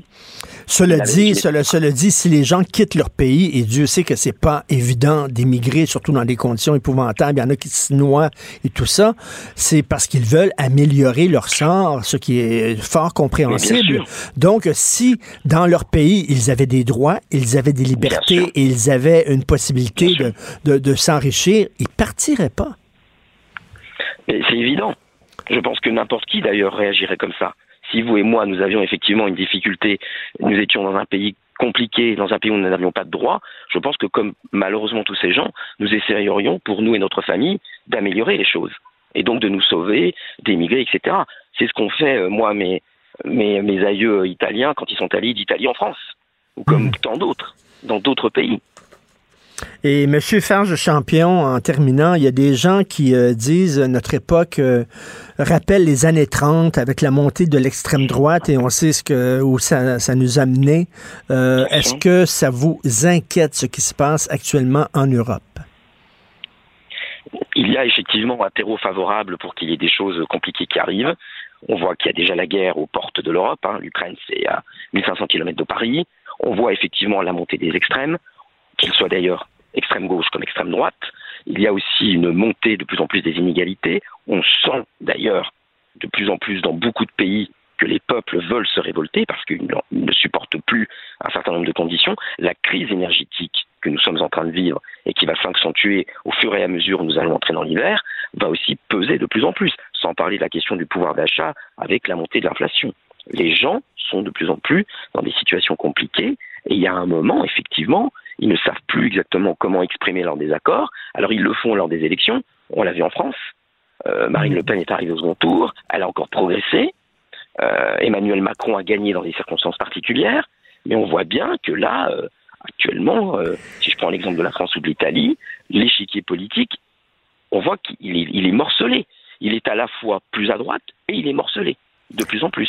Est-ce que la gauche entend le message lancé par le peuple? Euh, Là, je parle la gauche, pas seulement italienne, mais en France et un peu partout. C'est-à-dire que il y a vraiment de- de- des inquiétudes euh, concernant euh, l'immigration mal contrôlée, les frontières, et ce sont des sujets importants. Il faut pas laisser ça à l'extrême droite. Il faut que la gauche aussi parle de ces sujets-là euh, de façon peut-être moins émotive, mais il faut en parler parce qu'il y a une inquiétude des gens. Il y a une inquiétude euh, totalement euh, des gens. La gauche doit effectivement réfléchir à une nouvelle doctrine. Comment effectivement elle, elle peut parler à sa manière de sécurité, d'immigration, de pouvoir d'achat, qui sont très souvent des thèmes qui ne sont pas au départ de gauche, mais qui ont besoin justement d'être pris par la gauche, mais à sa manière. Elle doit arriver à se démarquer tout en restant à la fois aussi la gauche. Donc c'est ça aussi cette difficulté. C'est à la fois parvenir à proposer un nouveau message qui puisse convaincre les gens, tout en n'oubliant pas aussi ce qui fait sa spécificité de gauche. Et ça, c'est très compliqué. Tout à fait. Il faut pas que la gauche devienne, devienne la droite, effectivement. Si Il la faut gauche devient la droite, la droite va devenir l'extrême droite, etc. Et tout le monde se déplace. Et c'est déjà le cas. hein.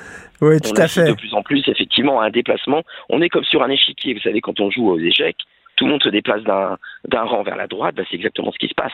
Sauf qu'à un moment, la case de gauche, elle devient de plus en plus libre. Merci beaucoup pour tous ces éclaircissements et merci d'avoir pris le temps de nous parler, M. Fabien Farge, champion, journaliste à, France 3. Bonne journée, merci. Merci, au revoir. Martino. Le parrain de l'actualité.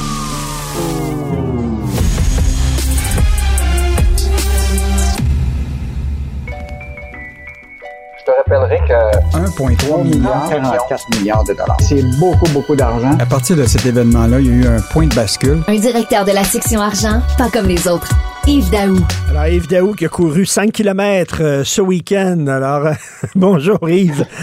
non, mais dans le fond, le problème, c'est que pour supporter ceux qui en font 42, tu comprends ça? Oui, 42. Parce que 42, là, il faut que tu aies couru pas mal pour être capable de faire ça. Ah, tout à fait. François Legault va devoir courir aussi s'il veut qu'on arrête d'être une économie de succursale. Hein. Il faut être propriétaire, il faut arrêter d'être locataire, il faut être propriétaire de nos entreprises. Or, on apprend aujourd'hui, euh, Yves, euh, dans la section argent, que le nombre d'acquisitions par des étrangers explose. Euh, Richard, tu sais qu'en fin de semaine, François Legault il a dit il veut pas parler d'immigration puis du gouvernement fédéral. Ça, là, il faut pas parler de ça parce que c'est un enjeu tellement. Pourtant, c'est un, enjeu qui est important pour lui, mais il veut pas en parler. Là, aujourd'hui, est-ce qu'il va parler de l'idée que le Québec, de plus en plus, là, on devient une économie de succursale, alors qu'on souhaite être une économie, économie de propriétaire. C'est pas la première fois là, que le gouvernement Legault en a parlé de ça. Alors, euh, Sylvain Larocque a fait une compilation et tiens-toi bien, Richard, le nombre d'entreprises québécoises qui étaient vendues entre 2018 et 2021 a fait un saut de 48% au Québec. Mais c'est pas des bonnes nouvelles. Écoute, en deux, non, en 2018, il y avait 61 entreprises québécoises qui sont passées en des mains étrangères. Puis pendant les sept premiers mois de 2022, c'est au moins là, 70 entreprises d'ici qui ont décidé d'être vendues. Puis là, écoute, on a fait la liste depuis 2018, puis on, aurait pu en faire encore plus. Là, mais tu sais, les derniers mois, le village Valcartier qui était vendu, les industries Bernard, sirop d'érable, Vèche Pro, Ultima, euh, écoute, la liste ça, ça, s'allonge. Et ce qui est fascinant, c'est que j'écoute euh, la, citation de, Louis Hébert, qui est professeur au HEC de Montréal. Il dit, je ne connais pas de pays qui aime que ces entreprises fortes se fassent acquérir par des étrangers. C'est une réaction normale. Mm.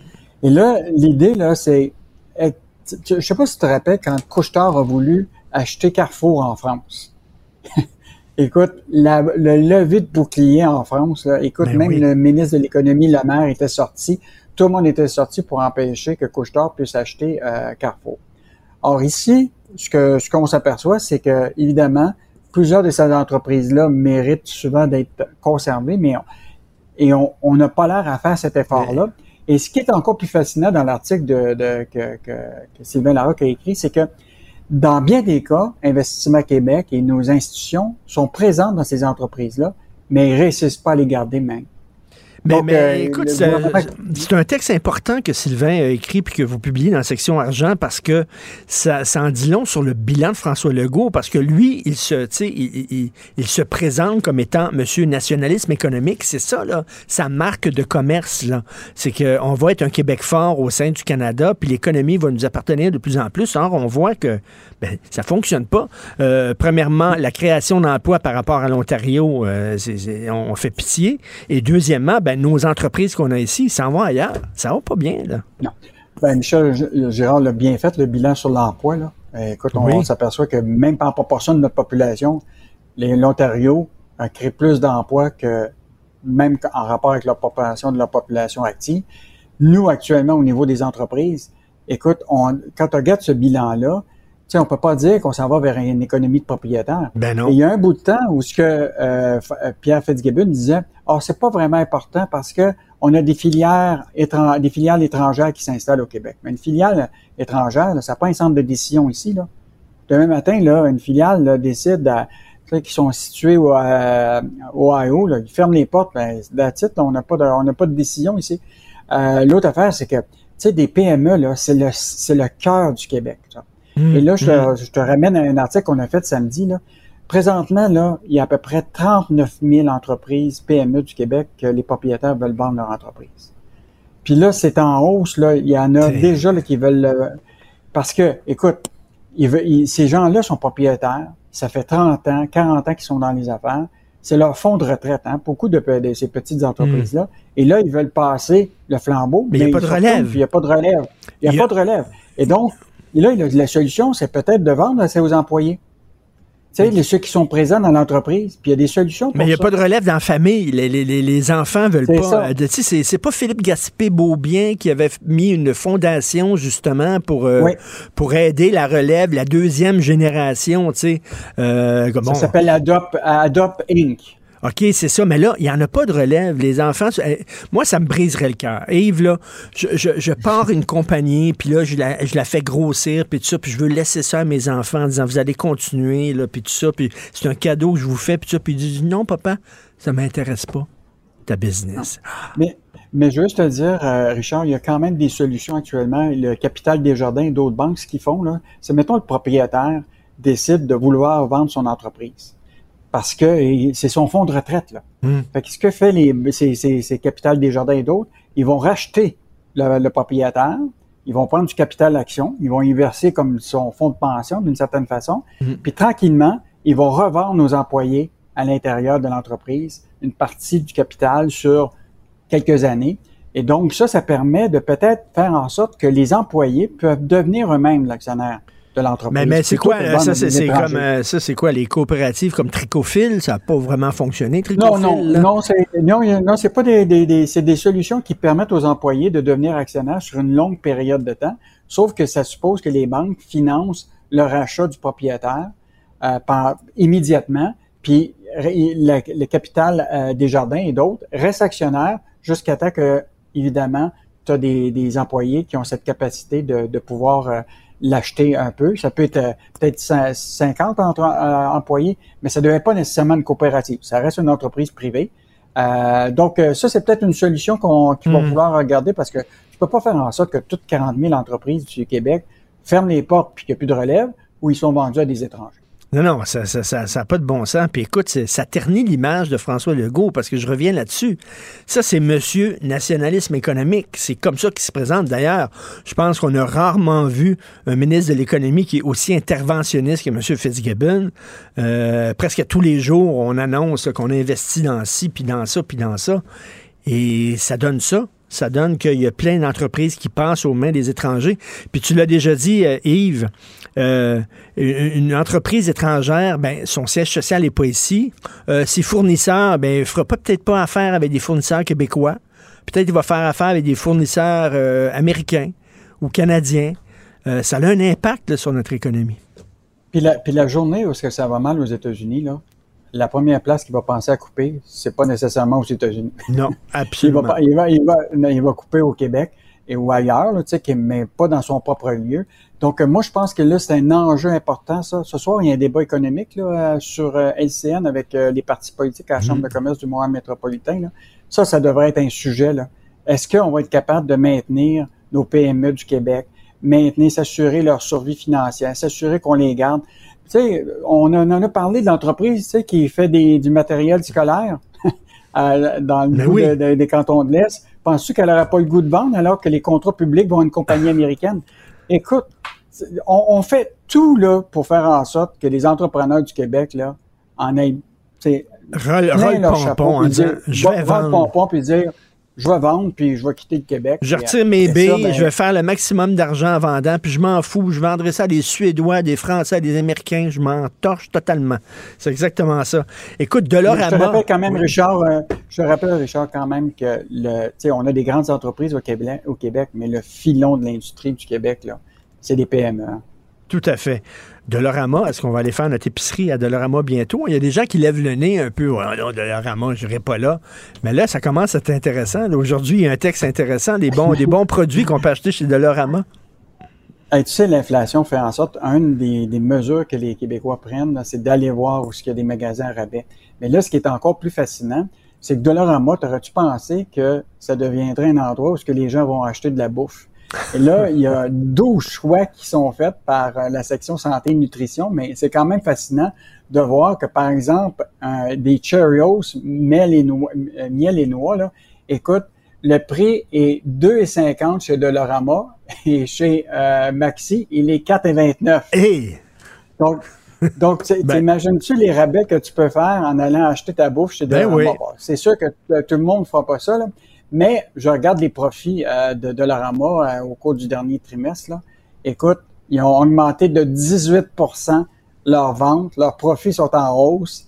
Donc, euh, mettons que Dollarama a trouvé le filon qui est celui de l'inflation puis des rabais. puis, euh, bon, ben, tant mieux pour les consommateurs.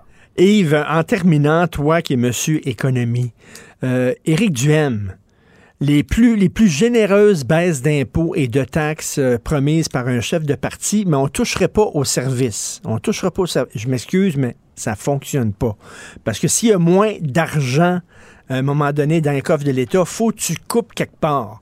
Est-ce que c'est possible actuellement de, de- de- d'accorder des baisses d'impôts puis de taxes sans couper d'un service? Je sais pas comment il va faire ça. Ben, moi, j'ai regardé, moi, regardé les cadres financiers, là, puis l'affaire, c'est que la majorité de ces gens-là, là, ils, ils ont tous fait des augmentations de revenus autonomes, tu comprends-tu, pour les prochaines années, basées sur des taux de croissance qui tiendront pas la route. Donc, c'est sûr, là, que, ils vont, là, ils sont, tu sais, tu peux jouer avec les chiffres, les cadres financiers, tu comprends-tu, mais c'est Ben sûr oui. que, tu sais, l'équation d'Éric Duhem, ça, ça marche pas. Comment il va faire pour aller, tu comprends-tu, redonner des baisses d'impôts comme ça, investir dans la santé, dans l'éducation, sans couper ailleurs? Écoute, Voyons, 200 c'est, euh, pièces par enfant par semaine qui va donner, mais on va couper dans les baisses d'impôts. Je, je vois pas, en tout cas, j'aimerais, j'aimerais, j'aimerais qu'il s'occupe de mes finances personnelles parce que moi, je vois pas comment il fait ça. Peut-être en payant pas son hydro, peut-être tu peux y arriver, mais Ou, ou l'autre affaire, c'est que peut-être qu'il va vendre plus de VTT parce que maintenant, tu vas pouvoir prendre des VTT puis aller plus vite sur les chemins. Tu comprends? Ben oui. De la Beauce. Ben Hein? oui. Fait que ça, c'est une grosse promesse. ça. Ben oui, parce que ça Fait va pas là, assez vite avec des VTT, puis il n'y a pas assez de morts. Fait que, euh, on va. On va en tout cas, bref. Hey, on quelle est, campagne. les, les enjeux, les, vraiment les enjeux économiques, là. On dit que ça va être la, la question de l'urne, mais on n'en parle pas. Ouais. Pénurie de main-d'œuvre. nos entreprises ferment, les pénuries de main-d'œuvre, tout ça, là. Écoute, je suis allé, je suis- allé dans, dans- dans- j'ai fait du shopping tout le week-end. J'avais plein de shopping à faire, puis ça, OK? Et, et là, tu demandes, tu demandes à un jeune employé, où c'est qu'ils sont, mettons, les, vêtements, les, les- les vestons, les vestons pour hommes. Ils sont où exactement? Un gros magasin, je les trouve pas. Ils sont où? Ou tu vas dans une épicerie, où c'est qu'ils sont euh, tel produit? Hein, je ne le sais pas, je ne le sais pas. Coudonc, ils n'ont pas le temps de former leurs employés, les entreprises maintenant, là, leur, faire visiter exactement la, la boutique, puis tout ça. On dirait la pénurie de main-d'œuvre, ils pognent le premier qui vient, je te donne une job, puis ah ouais, boum. On était là, coudon, est-ce qu'ils forment ces gens-là? Mais Richard, t'es quand même chanceux, t'en as trouvé un. Oui. Parce que moi, l'autre fois, j'étais l'autre fois, puis j'ai fait toutes les allées, puis j'en trouve pas un. Puis des fois, c'est quoi? J'ai tombé sur une personne qui est dans le fond un consommateur, mais qui était habillé un peu pareil comme un- quelqu'un qui Ben travaillait oui. là. J'ai dit, pouvez-vous m'aider? Il Ben, dit, je suis un client, je suis ben, pas un travailleur. Il y a un monsieur qui m'a vu puis il dit Travaillez-vous ici? Je dis Non, non. Peut- peut-être un jour, peut-être un jour, mais je suis pas encore, je suis pas rendu là encore. Merci beaucoup, Yves Daou. Salut, Salut, bonne bonne journée. journée. Martino. Le cauchemar de tous les woke.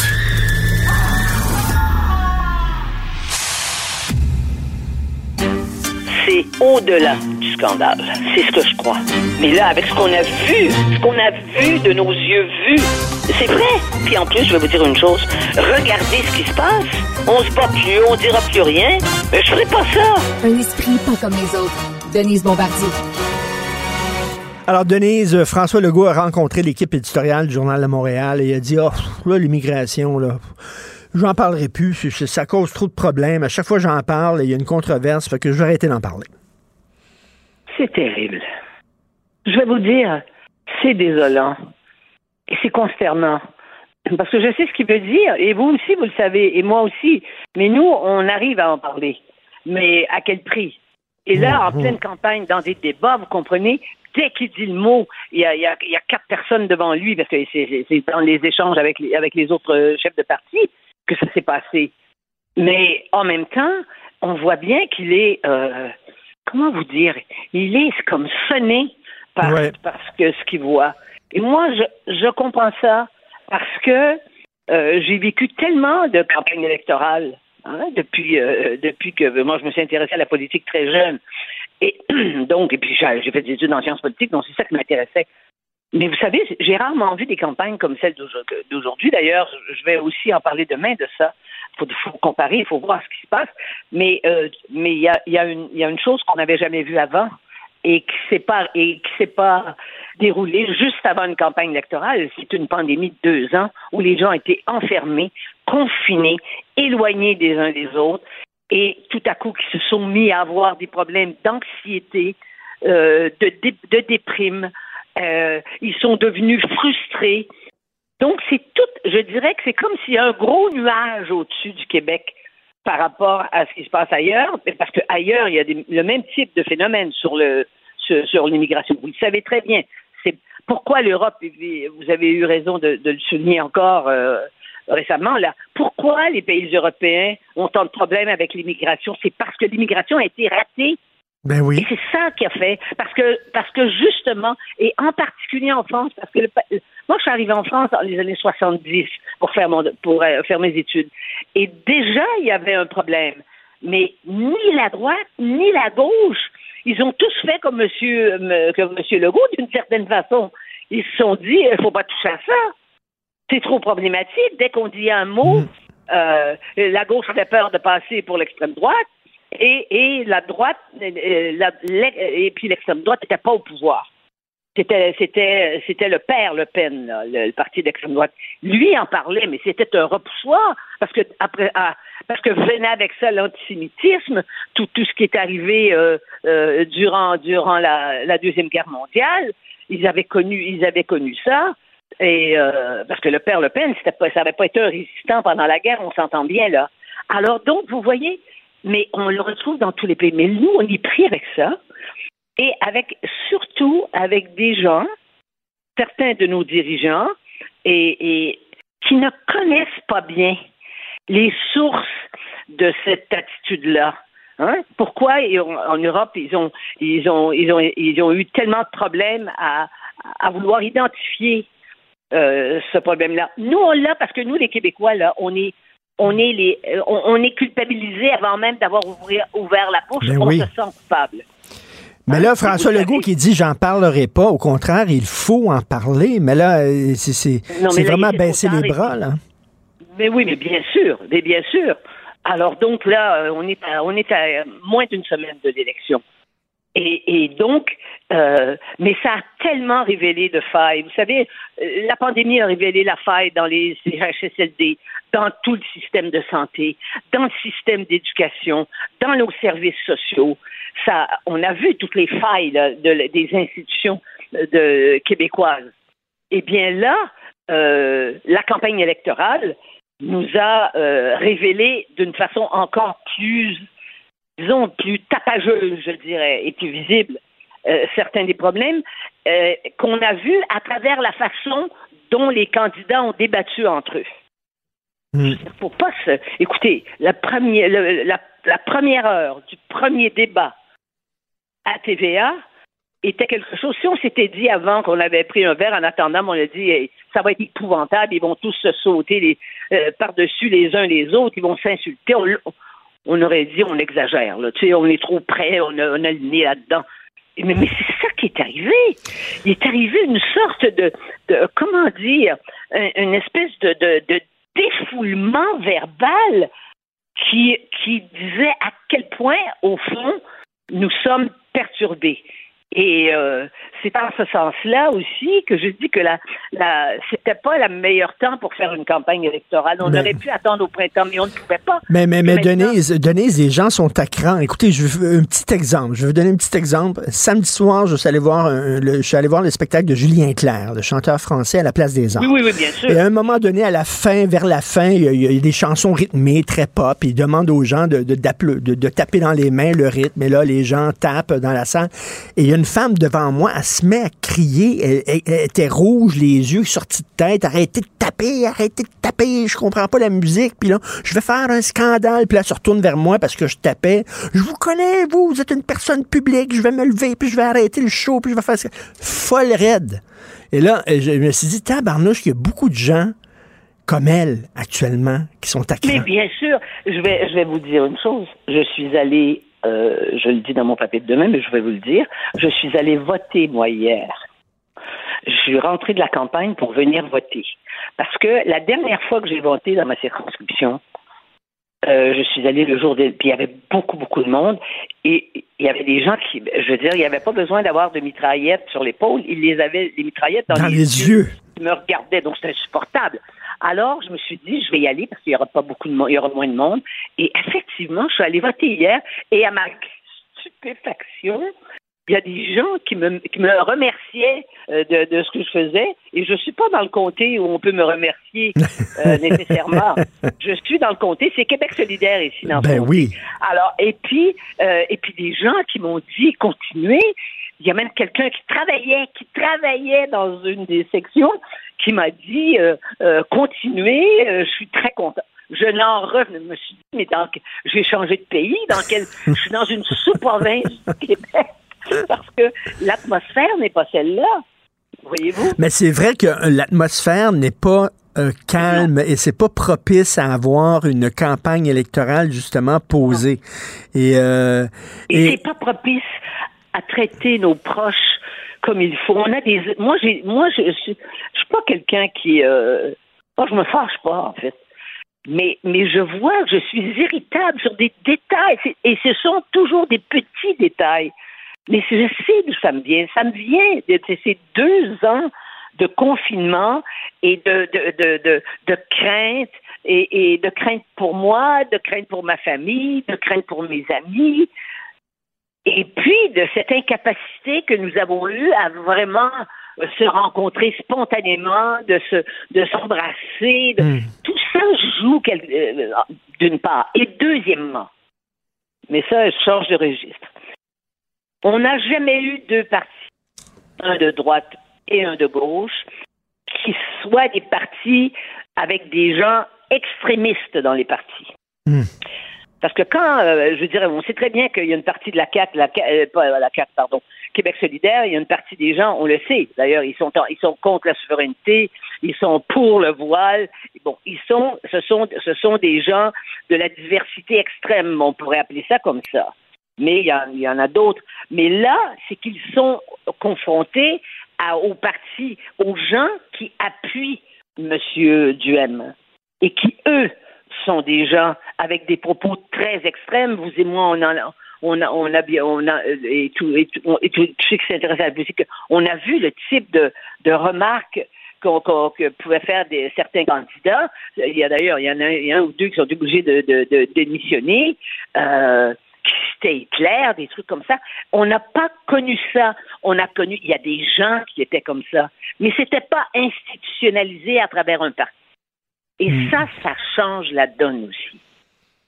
Et veut, veut pas, euh, autant chez Gabriel Nadeau-Dubois, Québec solidaire, que Éric Duhem, on, on attire et on courtise des radicaux. Ah, c'est sûr. Les deux, là. évident. Et ça, on l'a jamais eu à l'intérieur même de partis qui s'affirmaient comme tels. Remarquez que Monsieur, monsieur euh, Dub- Dubois, euh, Nadeau Dubois, ne nous parle pas de son programme. euh, il nous parle de, ce qui est- de son programme électoral, mais Ben il ne oui. parle pas de- de- du programme de son parti. Qui a, qui, a, qui a une autre teneur complètement. Tout à fait. Mais euh, oui, et qui, et qui- donc il est dans la, il est dans la Alors, sa, sa plateforme est mo- sa plateforme est modérée, mais je m'excuse, une fois qu'on est rentré dans le magasin, on est pogné, excusez-moi, mais avec la- le programme. Et le programme, lui, est pas modéré du tout.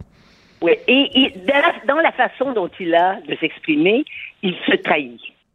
C'est pas normal que dans une société comme la nôtre, hein, où il y a eu les gens qui sont allés à l'école, sont éduqués, on leur a appris à être polis avec les avec leurs parents, leurs grands-parents. et Bon, c'était, il y avait cette valeur-là. hein, il fallait faire attention. On ne dit pas n'importe quoi quand on parle à un adulte. Qu'un chef de parti euh, traite de paternalisme, c'est- il y a beaucoup plus derrière le mot que ce qu'il en, que ce qu'il en prononce, en disant que il n'y a, pas à se mêler, c'est les jeunes qui savent ce qu'ils veulent. Eh bien, je suis désolée. Mais les gens d'expérience, d'ailleurs en politique, en général, les gens ont une certaine expérience. Hein, les très très jeunes qui vont en politique, c'est des exceptions. Bon, qui, qui deviennent chefs de parti et même premier ministre. C'est de l'exception et on comprend pourquoi. Et je vous dirai une chose. Tiens, je l'ai pas, celle-là, elle me vient là au moment où je vous en parle.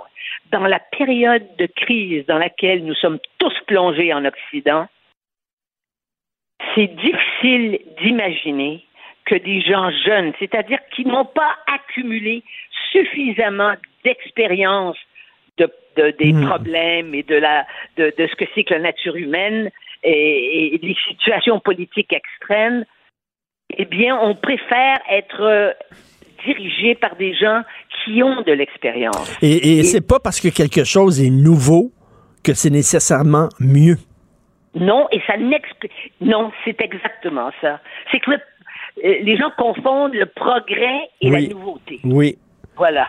Eh bien, actuellement, on a besoin de gens pour nous guider. Pour, mais il y a des gens, voyez-vous, on a appris aux jeunes, fais tout seul, puis moi, je, moi, je suis l'enfant roi. Moi, je suis le roi. Ben oui. Je fais ce que je veux. Ça commence à la maison. À l'école, ils interpellent le- leurs enseignants de la même façon. Et tout à coup, eh ben, quand ils arrivent en politique, puis qu'un politicien avec lequel, en plus, ils sont absolument pas d'accord, émet un certain nombre d'idées, eh ben, il n'y a plus de droit de parler, puis il est du siècle Hmm. dernier. Et au fond, ce qu'ils disent, c'est école. Exactement. Voilà. Puis eux autres, ils veulent faire table rase. Mais je m'excuse, mais il faut, euh, il faut pas faire table rase. Il faut aller dans la continuité des choses. Et pour ça, il faut avoir une mémoire.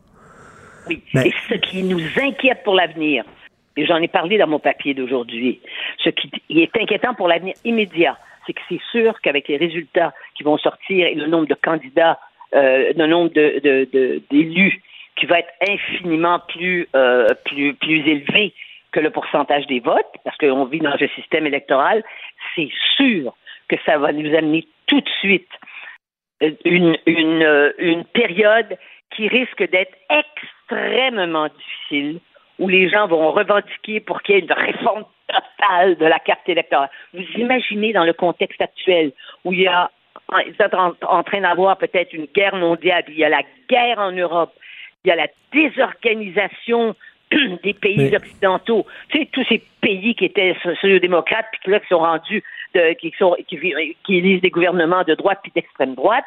Il y a Mais- des perturbations. Vous imaginez que si c'est le temps pour le Québec, le petit Québec, de faire une réforme de la structure électorale ici qui demanderait un an de débat déchaîné. Oui, oui. Puis non, non, c'est inquiétant. Un excellent texte aujourd'hui, Denise, que les gens doivent lire. Les maudits mots dans le journal. Merci beaucoup. On se reparle vendredi. Oui, à vendredi, Richard. Merci. Martino. L'opinion populaire.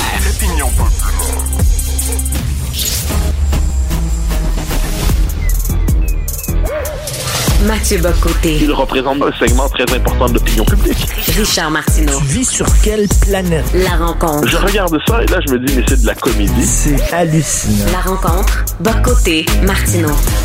Alors, euh, Mathieu, si j'entends encore Dominique Anglade accuser François Legault de diviser les Québécois, je vais pogner les nerfs parce que elle, lorsqu'elle est contre la loi 21, je m'excuse, mais ça divise. Lorsqu'elle défend les droits des pauvres anglophones du Québec, je m'excuse, mais ça divise aussi.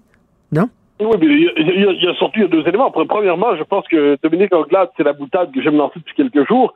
Dominique Anglade, effectivement, rassemble les Québécois. Oui, elle rassemble les Québécois francophones contre elle. Hein, ils sont 93 à pas vouloir d'elle. Donc, euh, on peut dire qu'elle elle, elle a réussi à une forme de rassemblement négatif contre le Parti libéral. Bravo. C'est une réussite, j'en conviens.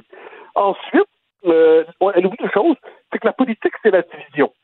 Par définition, dans une société, il y a plusieurs valeurs, il y a plusieurs projets, il y a plusieurs idéologies. Ensuite, il y en a qui sont plus populaires que d'autres. Puis à partir des préférences majoritaires inscrites dans la durée, on construit une société. Dominique Anglade nous explique aujourd'hui, elle utilise cette rhétorique de la division parce que c'est tout ce qui lui reste, euh, on pourrait dire idéologiquement, pour se donner l'impression qu'elle a une légitimité supérieure à la CAQ. Dans les faits, le Parti libéral est devenu l'expression politique des anglophones, euh, des plus radicaux. Ils ont même perdu les fédéralistes euh, modérés qui se sont tournés vers la CAQ. Il reste chez les francophones, chez les 7 mais c'est des, des ultra-canadiens trudeauistes qui existent chez les francophones. Ça a toujours existé, ça a toujours été assez marginal. Donc, il y a quelque chose de lunaire. Ce qui est fascinant, cela dit, c'est que François Legault, sur les questions d'immigration, eh bien, alors qu'il correspond, son discours de base correspondait à l'immense majorité de la population, eh bien, il est en train de reculer aujourd'hui. Moi, ça m'a fasciné l'entretien qu'il a donné au journal, où il dit la question d'immigration, c'est délicat. Je ne, voudrais plus demander à- de reprendre nos pouvoirs à Ottawa sur cette question-là, parce que c'est délicat. C'est M. Legault, est-ce que vous êtes vraiment en train de nous expliquer que demander de récupérer les pouvoirs pour le Québec en immigration, c'est délicat? oui, mais quand on dit qu'il faut franciser les immigrants, même ça, ça en choque plusieurs. Mais là, il va falloir que François Legault accepte lui aussi que le projet qui est le sien, même s'il est porté par une majorité de Québécois, il y aura toujours contre lui le Parti libéral, Québec solidaire, et une bonne partie de la classe médiatique, d'une manière ou de l'autre, fonctionne selon les codes du fédéralisme de centre-gauche ou du fédéral ou du discours multiculturaliste. Et que François Legault lui-même se mette à reculer autour de cette question, pourtant centrale, qu'il nous, qu'il intériorise les interdits de ses adversaires, je trouve que c'est plutôt dommage parce qu'il avait été capable de sortir de la question de l'immigration du domaine des interdits. Là, c'est comme s'il il, la ramenait dans le domaine des interdits parce qu'il a trouvé difficile ses propres maladresses de début de campagne. Exactement. et je pense que les gens comprennent fort bien ce que François Legault veut dire. C'est une petite élite médiatique. J'entendais hier Guillaume Lepage qui tentait de faire passer M. Legault pour être un, anti-immigrant, un anti-immigration. C'est pas vrai, c'est pas vrai. Puis les gens comprennent fort bien ça, mais à un moment donné, M. Legault dit, regarde, ça me donne rien de me battre pour essayer de, de, de, lutter contre cette petite gang-là, mais il va falloir qu'ils comprennent que cette petite gang-là, il représente pas le Québec. Oui, surtout, il ne fera jamais de politique s'il n'est pas capable de, de, fronter, comme on dit en bon québécois, s'il n'est pas capable de fronter cette espèce d'élite médiatique euh, auto, auto-proclamée progressiste, qui considère que l'immigration, il en faut toujours plus, que ça cause jamais de problème. En fait, l'immigration serait le seul problème, le seul phénomène social exclusivement positif en Occident. Dans le reste, on, on est toujours capable de dire qu'il y a deux côtés de médaille. Là, il n'y en a aucun. Et pourtant, il suffit de se tourner vers l'Europe pour constater que l'immigration massive, là, manifestement, ça bouleverse les sociétés, puis ça entraîne des effets politiques assez compliqués, des effets sociaux, des, ça crée des tensions, ça peut créer des tensions. Puis au Québec, objectivement, il faut juste rappeler, il y a des faits. La chute du français au Québec, la régression du français accélérée depuis 20 ans, c'est dû principalement, sinon exclusivement, à l'immigration massive. Et là, ce qui est encore plus fascinant, c'est que François Legault l'a lui-même reconnu au, dans un des deux débats, je pense que c'était le premier, en disant qu'effectivement, des feuilles de 5, même à 50 000, on ne réussit pas à franciser. Non, mais, ce sont des seuils qu'il veut maintenir lui-même. Ben Donc là, François Legault, on a envie, si, si les seuils auxquels vous adhérez vous-même, vous reconnaissez au même moment qu'on n'est pas capable de franciser, maintenant, qu'est-ce qui se passe? J'ai l'impression que le premier ministre, soit euh, cette question-là lui échappe, soit il doit tellement tenir des intérêts contradictoires euh, qu'il n'est plus capable de formuler une politique cohérente. Et là, il bénéficie en ce moment d'une forme de rente euh, post-pandémique, c'est-à-dire les Québécois disent globalement on a traversé la crise correctement avec lui, ce qui n'est pas faux. quoi qu'en disent ceux qui sont dans le, le moi j'étais critique envers les mesures sanitaires, je peux, je peux, en, je peux en témoigner, mais j'ai toujours eu cette idée que le goût préservait la cohésion nationale, ce qui était la chose à faire. Et ensuite, ensuite, il profite aussi de, de ce qu'il a fait sur la loi 21. Euh, il a pris au sérieux l'aspiration de la laïcité. Mais là, ça commence, il serait temps de, connaître la suite.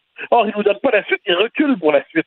Et puis, il va falloir accepter une chose toute simple. On ne fait pas de politique nationaliste sérieuse au Québec sans accepter d'avoir Radio-Canada sur le dos. Si on souhaite plaire à Radio-Canada, eh ben, il faut qu'on, il faut accepter qu'on fera pas de politique nationaliste sérieuse. Je crains que la CAQ d'aujourd'hui ne cherche à plaire à Radio-Canada. Est-ce qu'il manque de courage?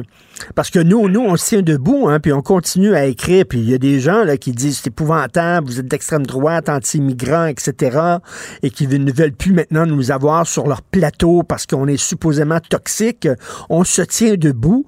Euh, moi, mes opinions, je les défends avec courage, même s'il y a un prix à payer, et il y en a un au point de vue professionnel quand même à payer. Si ce n'était pas de Québécois, je ne travaillerais nulle part dans les médias. Je serais barré partout, et pourtant, je me tiens quand même debout. J'attends de mon premier ministre qu'il soit courageux aussi.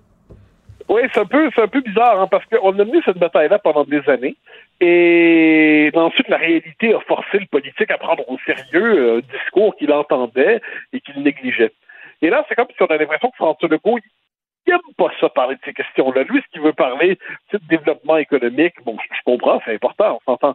L'identité, il était prêt à en parler. Il sait que c'est important, mais il ne sait pas comment le faire. Et là, on dirait qu'il a envie de tourner la page. Mais on a envie de dire, M. Legault, c'est on décide pas en politique à quel moment on tourne la page ou non. La réalité s'impose à nous, elle a ses droits la réalité. Et la réalité, c'est que Montréal s'anglicise, que Laval s'anglicise, et je pense que les gens compétents le font remarquer. Il y en a chez les éditorialistes, les chroniqueurs. Euh, T'en fais partie assurément. Joseph Pacal le dit. Euh, Sophie le dit. Euh, J'essaie de le dire à ma manière. J'ai une nouvelle génération d'intellectuels. David Santarossa, qui l'écrit même dans la presse. C'est pas un détail. Il fait entendre cette voix-là dans la presse. Moi, je, je tiens à le noter. J'en suis heureux. Euh, il y a Étienne Alexandre Beauregard. Il y a, euh, bon, pour en nommer d'autres, il y a Alexis Tétrault. Il y a chez les universitaires, on peut penser à Guillaume Marois. On peut penser à un euh, Frédéric Lacroix.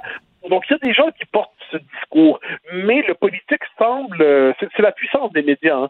Euh, puis j'entends ici le complexe Radio-Canada la presse pour l'essentiel, à l'exception de, de Santa Rosa, c'est qu'on est devant un discours qui répète sans cesse pénurie de main-d'œuvre, pénurie de main-d'œuvre, et qui laisse croire que si on a des réserves sur l'immigration massive, on est fondamentalement xénophobe.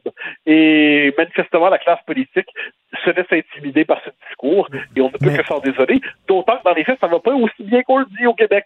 Puis ça, c'est sans même parler de Roxham. Hein. Sans même parler de Roxham, euh, je, je sais qu'il est bien vu aujourd'hui de faire passer pour des crétins ceux qui font un lien entre la crise du logement et puis l'immigration massive, et puis la- le débordement, de la sursaturation des écoles à Montréal et l'immigration massive. Mais le lien est réel et documenté. Mais voilà une question euh, qu'il n'est pas permis d'aborder aujourd'hui. Écoute, je, je cite aujourd'hui dans ma chronique Pierre Fortin, l'économiste, le Pierre Fortin, un homme posé, un homme modéré, un homme, écoute, que tu ne peux pas associer à l'extrême droite, qui écrit en plus dans l'actualité, un magazine de gauche quand même, et qui écrit, ben je m'excuse, mais effectivement, une immigration trop massive, ça cause, et, je, cite là, entre guillemets, euh, ça menace la cohésion sociale. Il reprend, en fait, c'est M. Legault qui a repris les termes de Pierre Fortin, et Pierre Fortin, c'est pas quelqu'un d'extrême droite, là, c'est pas un homme toxique.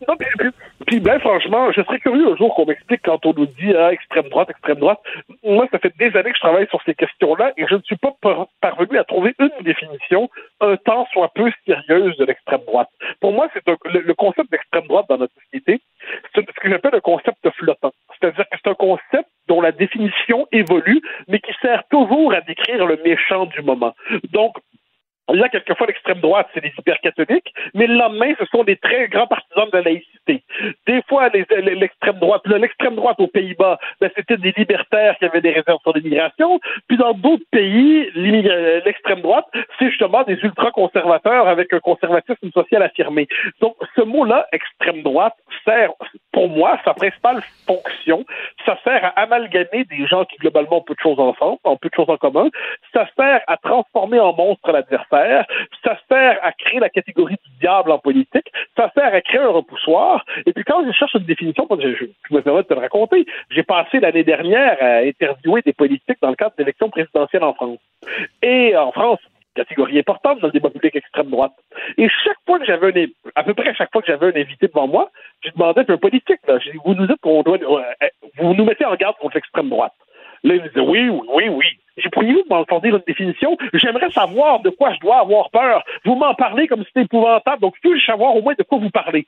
Et honnêtement, je n'ai jamais eu une définition sérieuse tout au long de l'année de ce diable dont on nous parlait. J'en viens à croire qu'il s'agit d'un mot qui sert davantage à créer des peurs qu'à décrire une réalité. Moi, je suis prêt à parler des idées, des propositions, des visions du monde, mais cette étiquette-là, elle nous rend tous, elle nous rend tous lâches parce que la peur de se faire coller cette étiquette-là nous amène à rien dire d'essentiel. Et là, on voit François Legault qui a peur de se faire traiter des, des variantes du mot extrême droite, le xénophobe, raciste et tout ça.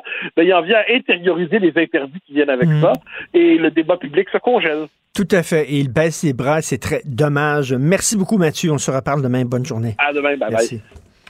Avis à la gauche. Ben oui, on le sait. Martineau, ça n'a pas de bon sens comme il est bon. Vous écoutez Martineau. Cube Radio. Alors, bien sûr, aujourd'hui, nous sommes tous touchés par ces scènes de dévastation euh, aux îles de la Madeleine. Nous allons parler avec M. Gaétan Richard, maire par intérim des îles de la Madeleine. Bonjour, M. Richard. Bonjour. Alors, ça ressemble à quoi aujourd'hui? Écoutez, vous le savez que tout le monde au Québec, on est extrêmement touché. On les aime, nos îles. On aime les gens des îles. Et de voir ce qui s'est passé, ça nous euh, attriste beaucoup. Comment c'est ce matin, aujourd'hui? Ah, D'abord, merci. Ça, ça nous touche, nous, de savoir que le reste du Québec euh, pense à nous ce matin. Euh, en fait, euh, ça va relativement bien quand même ce matin. On a, on- après la tempête, là, on constate un peu les, les- les dégâts. On fait le tour de l'île.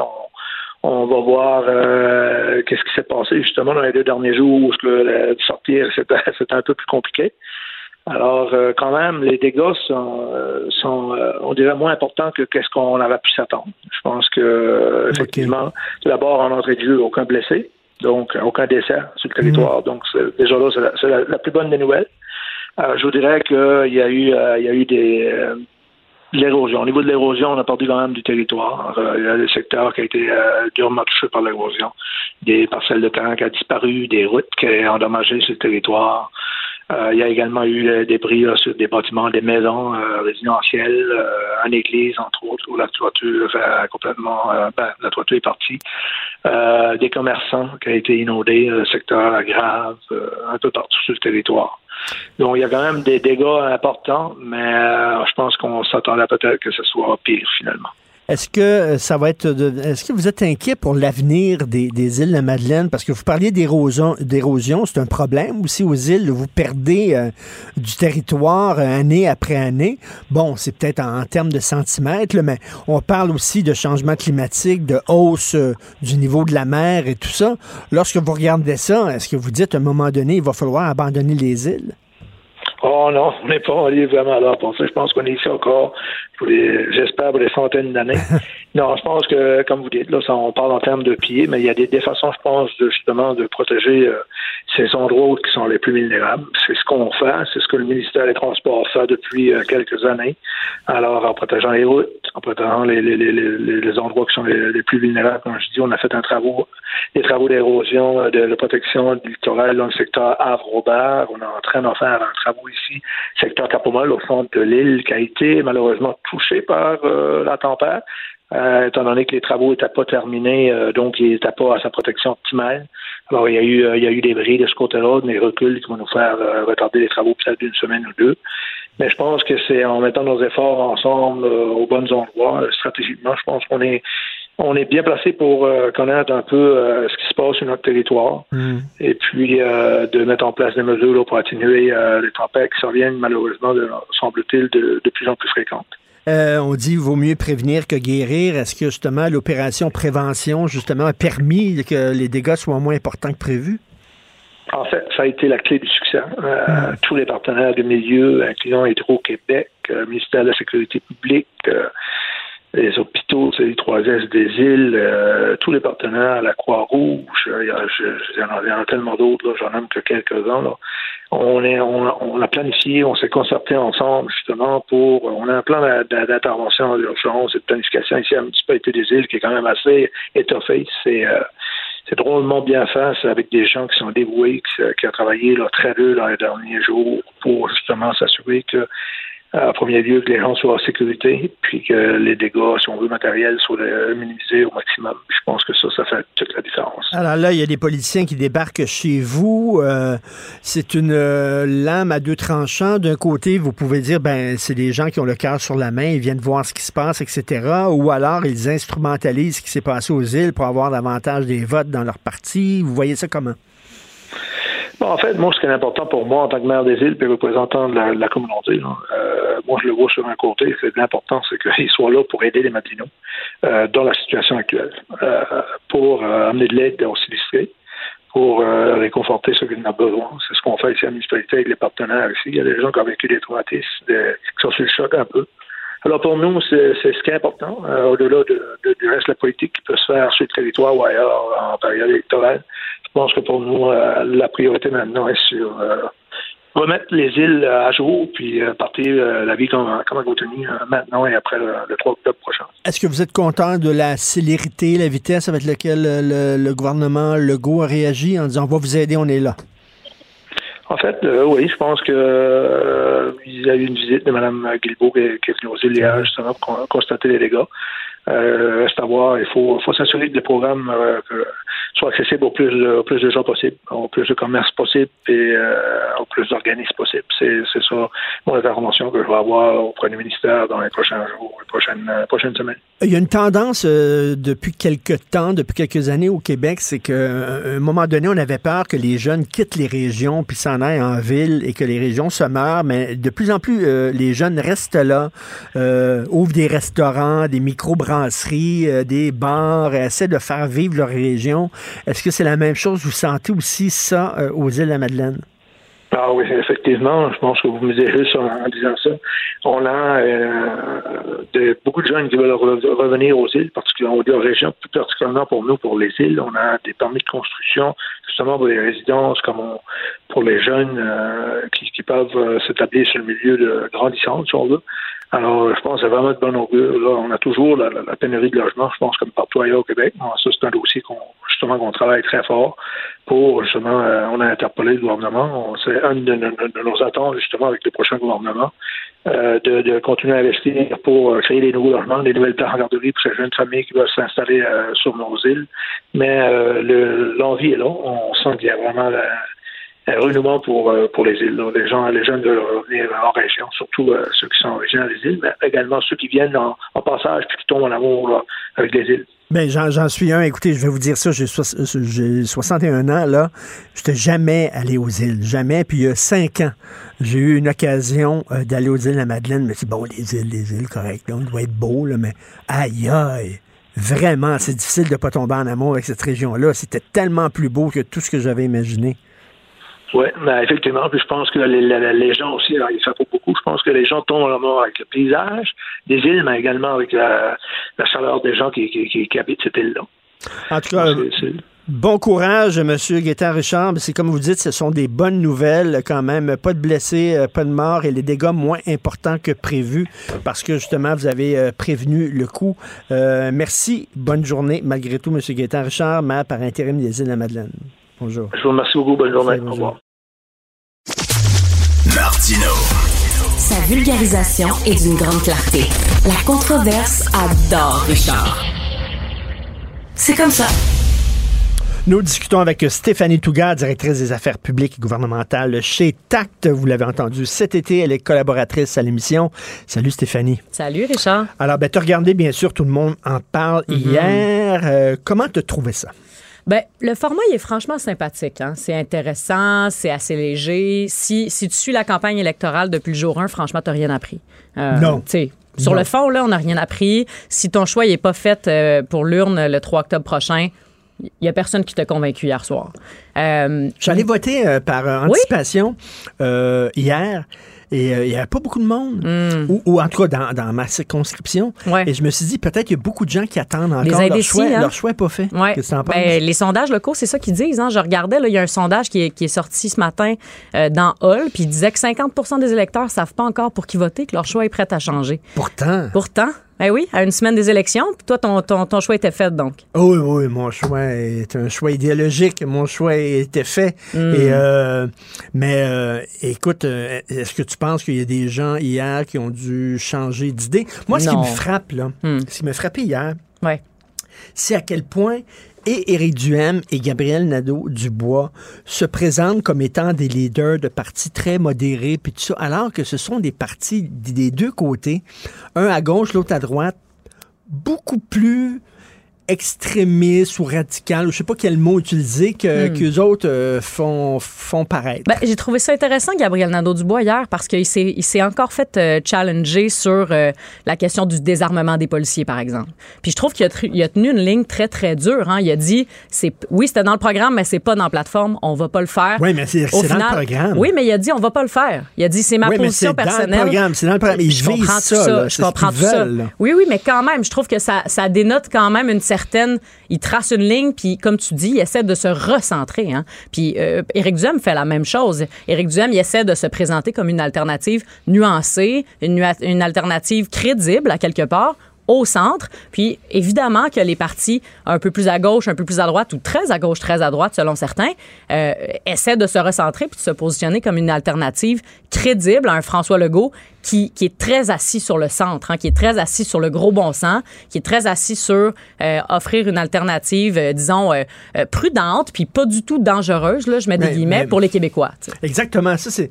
On dit tout le temps qu'on a des ancêtres bretons Mhm. et les bretons, ils mettent, ils mettent des bretelles puis une ceinture. Oui. Puis François Legault, c'est les bretelles et la ceinture. C'est ça, c'est ça, c'est ça. Franchement, si, si tu veux voter là, sans, sans trop de danger, sans trop d'impair, là, tu sais, la CAQ offre quand même cette, cette possibilité-là aux Québécois de, de, de, de voter au centre puis que ce soit, euh, disons, pas, pas dangereux. Ça brassera pas trop. Ça brassera pas trop. On le sait à peu près à quoi s'en tenir, alors que les quatre autres formations politiques, euh, beaucoup moins. Beaucoup, beaucoup moins. Longtemps, le Parti libéral était ce parti de centre-là, hein, le parti du bon gouvernement, de la Oui. gestion responsable. Et là, pour moi, c'est c'est vraiment plus ça du tout qu'ils incarnent. En fait, je sais pas 100% ce qu'ils incarnent, euh, mais, mais, c'est tu sais- François Legault qui a ravi le centre. C'est vrai. Et tu te demandes, pour le Parti libéral, jusqu'où ils vont aller pour défendre Hmm. les anglophones. Tu demandes à Gabriel Nadeau-Dubois jusqu'où il va aller pour défendre sa base qui est à gauche crinquée. Puis tu demandes à de, de, de Éric Duhem jusqu'où il va aller pour défendre sa base, qu'il y a aussi, lui, une gang de crinqués. Fait que dans ce temps-là, dans l'incertitude, c'est quoi, là? Dans l'incertitude, tu vas te safe? Ben, tu sais, j'ai l'impression qu'il y a un peu de ça de cette campagne-ci, notamment qu'on sort d'une pandémie, ça a été difficile hein, pendant deux ans et demi là, ça n'a pas été facile. Euh, les gens qui veulent voter plus safe vont voter pour euh, pour François Legault. Mais si on revient sur hier soir, pour moi, il y a deux choses quand même euh, à tout le monde en parle qui sont sorties du lot. là. Euh, D'une part, euh, c'est Paul Saint-Pierre Plamondon qui a, qui a essayé de s'imposer et d'incarner une opposition à, à, euh, à François Legault. Euh, essentiellement, ce qu'il a dit, c'est il a reconnu, hein, ça va être la CAQ au gouvernement, mais si vous voulez Oui. une opposition constructive, il y a personne qui est tombé en, bas- en bas de sa chaise, tu me diras, mais si vous voulez une opposition constructive, votez pour nous. Ça, j'ai trouvé ça Oui. euh, intéressant. Euh, bon, en termes de siège, je pense pas que c'est 100% réaliste, euh, mais quand même, j'ai trouvé que c'est le seul qui s'est présenté comme étant lucide euh, par rapport à ça. Ben, pas que- les autres, évidemment, ils le savent, mais lui, il l'a nommé. Puis tu sais, il semblait dire, euh, c'est bon que tu reviennes là-dessus, euh, Stéphanie, il semblait dire, nous autres, on ne sera pas une opposition qui va s'opposer Ouais. pour s'opposer. Euh, parce Dans que, la politique spectacle aussi. hein? Ouais, puis Ouais. ils sont nationalistes les deux. Il y en a un qui est indépendantiste, l'autre est nationaliste. Fait que tu sentais que, que des fois, on va applaudir les bons coups du gouvernement, puis on va l'accompagner, puis on va, on va essayer de l'encourager à aller un petit peu plus loin. mais on, on mettra pas les bâtons dans les roues tout le Mais temps. même dans les débats, moi, ce que j'ai trouvé intéressant dans l'attitude et la posture de Paul Saint-Pierre, c'était vraiment de dire qu'il reconnaissait les bons coups. Hein. Il reconnaissait les bons coups de Dominique Anglade, il reconnaissait Oui. les bons coups de Gabriel Nadeau. Euh, si bien qu'à certains moments, on se disait, mon Dieu, tu sais, euh, Ben oui. euh, faites donc une coalition. Là, tu sais, c'est un peu revenu hier soir, puis bon, ça a un peu embêté Gabriel, mais, mais, mais je l'ai trouvé habile quand même, Paul. Et l'autre élément qui est ressorti hier soir, c'est la calculatrice solidaire. hein. Gabriel Nadeau-Dubois il essaie de, de se positionner, comme on disait, plus au centre, une alternative crédible. Responsable. Euh, responsable. Euh, moi, je suis allée faire la calculatrice solidaire. J'ai trouvé que c'est un très bon coup de, de pub. là. Euh, alors que le go aussi avait fait l'espèce de... Mais c'est quoi cette affaire-là? Mais Il- essentiellement, là, tu il l'a mal ton- expliqué hier. là. Pas compris. mais si tu y vas, là, la CAQ a fait sensiblement la même chose. Hein? Si la CAQ est élue, rentre ton salaire, rentre si tu as des enfants ou pas, les CPE, machin, combien tu vas avoir dans tes poches si la CAQ est élue au gouvernement? Et là, Québec solidaire a fait sensiblement la même chose hier.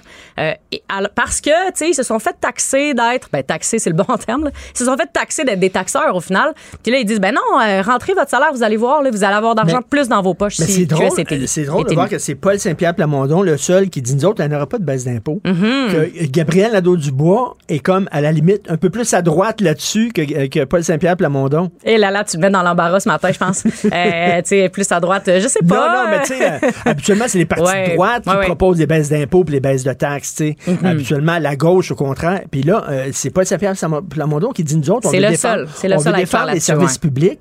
On a Ben, besoin d'argent. Mhm. Euh, donc, non, il n'y en aura pas de baisse d'impôts. C'est vrai, hein, il est clair là-dessus. Moi, j'aime ça quand les choses sont claires, quand il n'y a pas d'ambiguïté. Euh, c'est peut-être pour ça que j'ai reconnu, en fait, que Gabriel, tantôt, il a été clair sur euh, le, le désarmement de la police. Là, j'ai trouvé ça.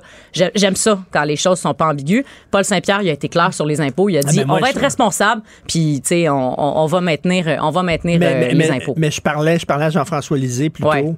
Puis je m'excuse, mais, Il t'a-tu demandé c'était qui le chef?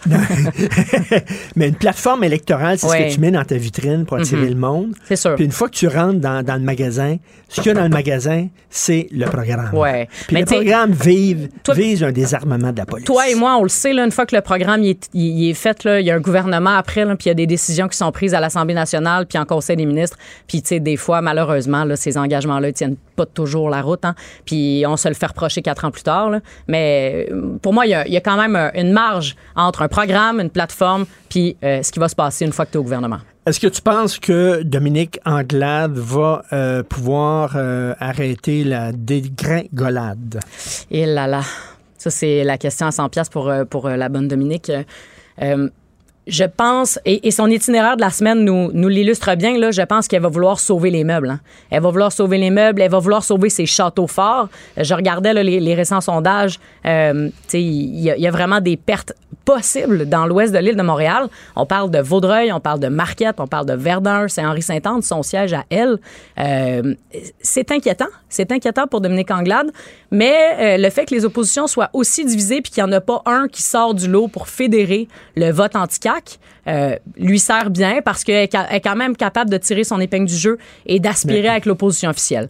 Mais n'empêche, je veux dire, il y a 4 ans, il y a 10 ans, il y a 20 ans, jamais, jamais, au grand jamais, on aurait pensé une si grande débandade. là. C'est un plancher historique Mais pour moi, le je regardais, libéral. je regardais ça, puis je me disais, écoute, là, on, on risque d'être, à- avec un gouvernement caquiste pendant Ouais. longtemps, parce que si tu as, des petites oppositions comme ça qui s'engueulent, puis qu'il n'y en a aucune qui se démarque vraiment, ben Mhm. écoute, c'est un, c'est un, Ben, c'est sûr que le système. autoroute à six voies devant Ben, c'est ça. la CAQ. là. Le système électoral fait que, tu sais, malheureusement, même si tu as 15 des intentions de vote, ça se peut que tu aies zéro siège. Éric Duhem, tu sais, maintenant, qui, qui en est la victime là, de ce système-là, il dénonce. Euh, ce qu'on comprend, parce que c'est vrai que ça se peut qu'il y ait zéro siège. Dans le cas de, dans le cas de Dominique Anglade, un 15 ça, ça fait quand même une dizaine de sièges. Euh, fait qu'il y a quelque chose qui, qui- Il y a un déséquilibre là quand même. Il faut, faut le nommer. Euh, mais Dominique Anglade, je pense que là, et son itinéraire de la semaine ça nous le témoigne, là, elle va vouloir se concentrer à Montréal. Puis Québec solidaire va faire la même chose. hein. Québec solidaire va se rendre dans le sud-ouest, puis va essayer d'aller ravir ces sièges-là. Puis ils ont une vraie chance. Il y a des courses à deux, il y a des courses à trois, même dans Vaudreuil. Je veux dire, euh, Marie-Claude Nichols, là, elle n'a pas vu ça venir il y a six mois, là, qu'elle allait possiblement perdre son siège. Fait que ça, je trouve ça, ça va être intéressant de suivre ça. Euh, les autres itinéraires à noter, là, la CAQ qui va se rendre aux îles de la Madeleine. François Legault portera les deux chapeaux, hein, euh, premier ministre, mais aussi gars en campagne électorale. Ben oui. Euh, il n'y a pas le choix. euh, ça, lui sert bien. En même temps, hein, on l'aime ça quand, quand- il, il- il est, il est habile quand il est dans une posture de chef d'État pas contesté. Euh, je le trouve pendant la gestion de la pandémie, c'était ça. Il va se rendre aux îles avec ce chapeau-là. Je pense que ça lui sert bien. Mais tu sais, s'il s'il va pas, il va passer pour un gars sans cœur. C'est vraiment là. euh, euh, C'est la chose à faire. Moi, ce qui m'a étonné hier, euh, c'est Éric Duhem, il, il était très nerveux. Et Ouais. euh, autant euh, quand il parle à sa base, c'est un Il tribun, bon, puis ouais. tout ça, puis toute Ouais. l'affaire. Là, évidemment, il savait que c'était comme euh, le, dîner de con, puis le con, c'est un peu lui. C'est sûr qu'il que, n'était pas, il était est pas arrivé était- par la grande porte. Hein? Non. c'est sûr. Il était pas très sûr. à l'aise. Non, il était pas très à l'aise. Puis c'est un peu le, le, le, le trait, disons, ce qui rejoint les deux derniers débats, là, le face-à-face à TVA, après ça, le débat Radio-Canada, puis maintenant, tout le monde en parle. Ce qu'on constate, c'est que, comme tu dis, il est très bon avec sa base. hein, il est très habile. Mais quand on le challenge et qu'il est dans une situation où il est attaqué, euh, n'importe qui, tu me diras, le serait, mais il est moins bon. Puis hier Oui. soir, là, à certains moments, j'ai l'impression qu'il voulait se faire oublier. Il a lâché quelques phrases ici et là qui étaient complètement malhabiles, euh, notamment en disant, là, Élysée, le Parti conservateur, on va arrêter la pandémie. Là, il a fallu qu'il se rétracte. Évidemment, c'est pas ça qu'il voulait dire, non, mais c'était vraiment, vraiment, vraiment malhabile. Il dire Gabriel a été bon. Ben Ben, oui. oui. ben oui, ben oui. Mais en même temps, les quatre autres ont pu rire de lui euh, et il a passé un petit peu, euh, comme tu disais, pour Tout le fait. Puis, puis je m'excuse, mais tu sais, à un moment donné, quand, quand tu calcules un petit peu, là, on, on- on va vous donner les plus généreuses baisses d'impôts et de taxes, mais Oui. on ne touchera pas aux services que vous avez. Vous allez avoir les mêmes services. Ça ne fonctionne Non, non, ça tient pas la route. Ça tient pas la route. Même si tu vas ne chercher toutes les pas. énergies du Québec, ça marche pas. Euh, Puis ça, je pense qu'il y a un peu un passe-droit là-dessus, Éric Duhem, parce qu'il n'est pas une vraie menace, entre guillemets, pour l'instant. Euh, C'est-à-dire qu'il n'y a aucune chance d'être premier ministre demain matin. Mais éventuellement, j'ai l'impression qu'il va se faire davantage attaquer là-dessus. Euh, Dominique Anglade, elle, elle s'est fait vraiment brassée, là, s'est trompée d'un petit 16 milliards. Euh, tu sais, c'est Oui. s'est fait, s'est fait challenger. Euh, éventuellement, j'ai l'impression que Éric Duhem, qui, qui va rester en place, je pense, le 3 octobre, même s'il n'est pas élu dans Chauveau, euh, éventuellement, il va devenir quelqu'un qu'on va devoir questionner davantage. Est-ce que tu es allé voter par euh, anticipation? Non, j'ai pas voté par anticipation. J'étais à l'extérieur de Montréal ce week-end. C'est parce que tu es encore indécis ou c'est parce que tu n'avais pas le temps d'aller voter? j'étais- pas, pas là, mais j'irai peut-être tantôt, hein, parce que les bureaux de vote par anticipation sont, sont ouverts aujourd'hui aussi. Fait que je vais peut-être me rendre C'est vrai, c'était hier, euh, c'était hier c'est et hier et aujourd'hui. aujourd'hui. Éviter la file le 3 octobre, ce serait pas, ce serait pas mauvais. En général, comment tu as trouvé cette campagne-là? Euh, plate. Je l'ai trouvé franchement plate. Je l'ai trouvé euh, peu, euh, peu. Ben, peut-être que parce qu'on avait l'impression que tout était joué d'avance, hein, ça rendait moins, moins- la chose moins intéressante. Mais en date d'aujourd'hui, pour moi, il y a une vingtaine de circonscriptions qui sont qui sont euh, en pivot. hein. Il y a une vraie possibilité là qu'il y en a parmi ces 20 là à Montréal, à Québec, dans, dans les régions aussi, qu'il y ait un basculement. Fait que est-ce que est-ce que mon impression est, est vraiment la réalité? Tu sais, on va le savoir le 3 octobre, mais il y a quand même un 20 pivot possible. là, Et le, à le- peu près. le fait que le PQ et le Parti libéral soient en danger. Ouais. Et euh, est-ce que ça veut dire que euh, Éric Duhem a raison lorsqu'il dit ça démontre que justement c'est plus maintenant le l'axe, c'est plus euh, fédéraliste souverainiste, on tourne la page. Ouais. Maintenant l'axe, ça va être gauche droite. Absolument. Il a absolument raison. Euh, la CAQ, en formant un gouvernement en 2018, en étant aussi fort dans les sondages, euh, t'sais, 40, presque 40% des Québécois là, disent qu'ils vont voter pour eux, euh, au-dessus de 50% chez les francophones. Pour moi, la CAQ a réussi son pari de faire exploser la question nationale. Euh, Paul Saint-Pierre Plamondon tente de le ramener quand même, somme toute habilement. Puis, ça a complètement fait shifter la campagne de Dominique Anglade.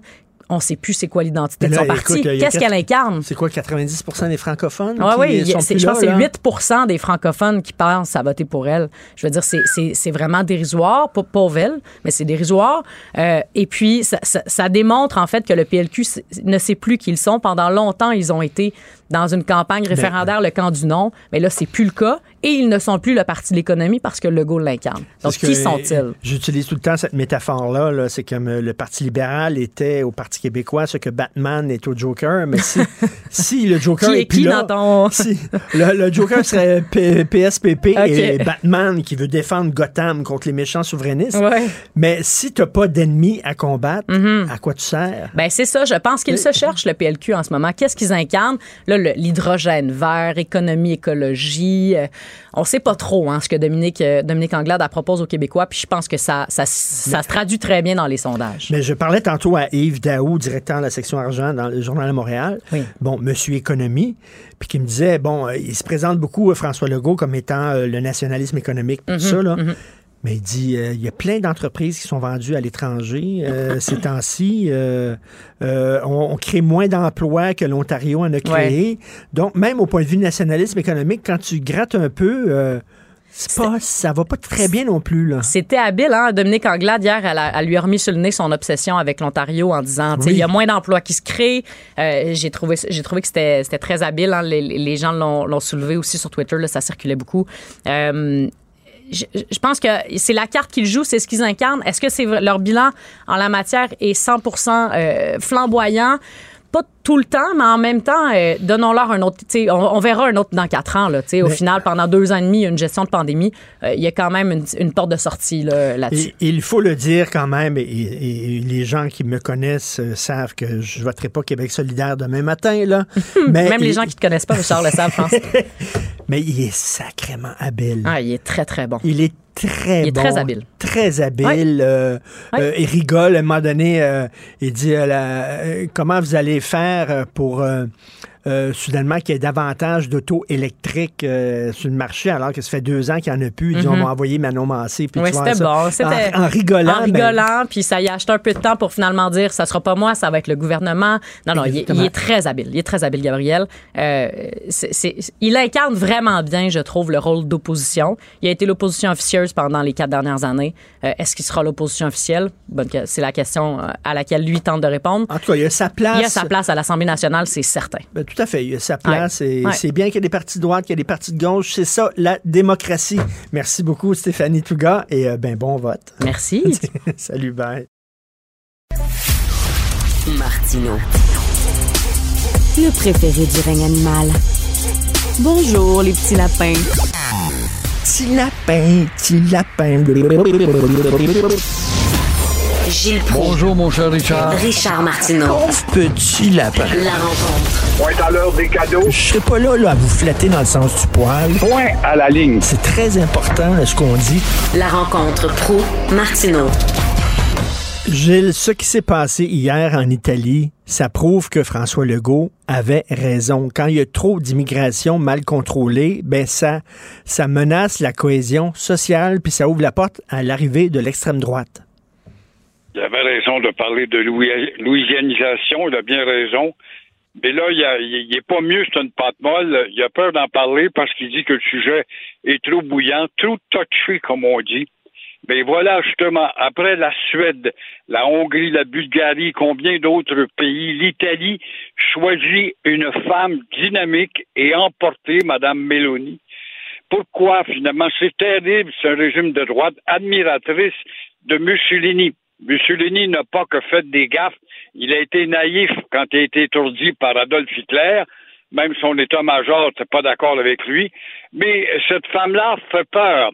Elle fait peur aussi aux sociales médiocraties dans lesquelles nous sommes. Social-démocratie devenue sociale médiocratie.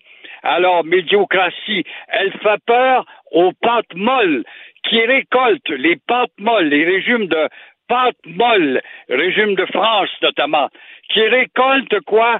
Les conséquences de leur palabre. En matière d'immigration, on le sait, les Italiens ont été frappés par le Maghreb et la Tunisie. C'est pas très loin quand le talon de ta botte italienne atteint maintenant profondément dans la Méditerranée. Ben oui. C'est pas loin du Maghreb. Euh, en matière de perte de fleurs, perte de fleurons économiques italiens, en matière de culture, culture envahissante qui atténue ta propre culture, en matière de criminalité, encore une fois, en matière de religion qui cultive la xénophobie. Alors voilà un signal, un signal pour les régimes de palabreux. Et pendant ce temps-là, ici, le Canada n'écoute pas ça, même si vous l'avisez, puis toi-même dans tes articles, et euh, aussi notre sinologue ce matin qui va pour aviser Trudeau. Trudeau n'entendra pas parce qu'il a dans ses plans de faire monter la population du Canada à 100 millions d'habitants parce qu'il dit que le Canada a de la place. Alors, c'est une réflexion vraiment à faire également. Prenons garde de faire une réflexion terrible. hein. L'Italie, un pays démocratique, pays culture, a élu une, euh, fille fasciste. Mais c'est pas ça, la gravité. La gravité, fais donc un examen sur tes propres régimes qui nous ont alimentés dans la mollesse pendant trop longtemps. Et euh, effectivement, euh, il y a eu une immigration mal contrôlée en Italie. Écoutez, plus de 50% des immigrants qui se pointent en Europe, c'est en Italie. Ils débarquent en Italie, ils sont débordés, ils doivent faire des campements pour les recevoir. Puis là, les gens ont peur, les gens ordinaires ont peur de perdre le contrôle et tout ça. Puis là, ils s'en vont vers l'extrême droite. Pourquoi? Parce que la gauche, elle veut pas parler de ça. La gauche a fait comme M. Legault, on parlera pas d'immigration, c'est trop difficile. Les seuls qui en parlent, c'est l'extrême droite. Bon, on va voter extrême droite. C'est ça qu'ils ont fait.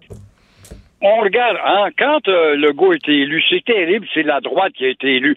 C'était pas une droite, c'était des opportunistes qui sont devenus des pattes molles. Ça n'a jamais été une droite, c'est pas ça une droite. Alors là, évidemment, ici on va dire il y a, le petit euh, le petit Frédéric euh, Latrémouille qui peut faire peur. Il est à droite. Il n'est pas à droite, c'est un amuseur public. Il veut nous donner des jeux, puis du fun, puis des courses en motoneige, puis des bagatelles de la sorte. Alors là, Legault se confie au devoir. Oh, c'est sérieux, le devoir. Faut pas, faut prendre ça au sérieux. Et, voilà que la pape molle à Legault avoue maintenant qu'il croit euh, au fédéralisme payant. Il dit n'importe quoi. Il disait pas ça il y a six mois. Le fédéralisme payant. Ah oui? Oui, le chèque en matière de santé, M. Legault, quand vous êtes allé broyer à Victoria et que vous étiez avec tous vos premiers ministres provinciaux, vous deviez déléguer un gars pour parler d'en face à Trudeau pour avoir des transferts et on parle de centaines de millions en matière de santé. Où est-il votre fédéralisme payant, M. Trudeau? Où est-il votre fédéralisme payant quand on dit que ça plus d'immigration et toi, t'es pas capable de stopper. Alors là, il dit, je suis chatouilleux quand on parle d'immigration, je préfère ne pas en parler. Mais voilà, pendant ce temps-là, que la pape molle se fait dépasser par qui? Par l'énervante Dominique Anglaise, qui, elle, annonce en fin de semaine qu'elle va ouvrir toute grande les portes des CIGEP, quelle que soit ton étiquette, québécoise ou néo-québécoise. Alors voilà les contradictions des pattes molles. Alors, ils ont demandé hier, Guillaume Lepage, est-ce que le, le français est menacé au Québec? Euh, ils ont tous dit oui. Est-ce que l'anglais est menacé au Québec? Euh, tout le monde a dit non. Dominique Anglade a dit, ben là, quand même, il faut défendre les droits des anglophones. ben oui, les droits de nous assimiler, les droits de nous minoriser, les droits de voir des centaines de milliers de Québécois emprunter des prénoms anglais, les droits de permettre à toute la culture au Québec, avec les médias, de jouer, de faire connaître que la mondialisation américaine, en effet, sont peut-être menacés, ces pauvres petits Anglais. C'est de l'hypocrisie de Rhodésien, et elle, c'est une pauvre colonisée, rien d'autre que ça. Ça s'appelle une ingénieure, cette femme. N'a pas un grand génie, en tout cas, de réflexion plus lointaine que son bout de nez. J'aurais aimé ça voir la face à Bernard Drinville puis Caroline Saint-Hilaire, deux anciens séparatistes, souverainistes, quand, euh, quand euh, François Legault il dit nous autres, on est plus contre les souverainistes que le Parti libéral. On est, parce que là, il n'est pas seulement nationaliste, le Legault. Le chat est sorti du sac. Il est anti-souverainiste. Il le dit, là. Il est tellement pas mal qu'il il affirme encore cette semaine Je veux surtout gruger dans les. Vois-tu sa démocratie, là, de mon cul? Je veux surtout gruger dans les rangs des péquistes. Ah, il sait fort bien. S'il était intelligent, il n'est pas intelligent. C'est une pente molle, calvaire. S'il veut gruger justement dans les rangs des péquistes, faire disparaître le PQ et tu n'as plus de saine, je dis bien de saine démocratie au Québec. Là, il y a une petite gang, là, comme, euh, la, comme Guy Lepage, une petite gang de, gauchistes dans les médias qui ont dit on veut pas que tu parles d'immigration, on n'en veut pas que tu parles. Puis lui, il a dit OK, d'abord, mais j'en parlerai pas. Exactement. Puis cette gang de gogos, ça passe pour des éléments de l'élite québécoise. Et quand t'es rendu que t'as Guy Lepage comme élite au Québec, ça commence à être grave en maudit. T'es descendu au quatrième sous-sol, là. Alors ça, évidemment, ça voit au chapitre et ça peut dire n'importe quoi. Ça s'invite entre amis. C'est ouvert à n'importe quel microphone, ben, n'importe quel écran. Mais quelqu'un qui a des choses à dire qui dérange, ben là, on le traite de fanatique, on l'isole, surtout, il devient fasciste. Ça, c'est la grande mode. Un autre, je te donner un exemple, là. On se demande à. Il y a une, une, de nos chroniqueurs ce matin qui se demande ça. Elle dit Je me demande si à travers le temps, dans 100 ans, euh, les gens dans 100 ans, qu'est-ce qu'ils penseront de nous, la génération de 2022?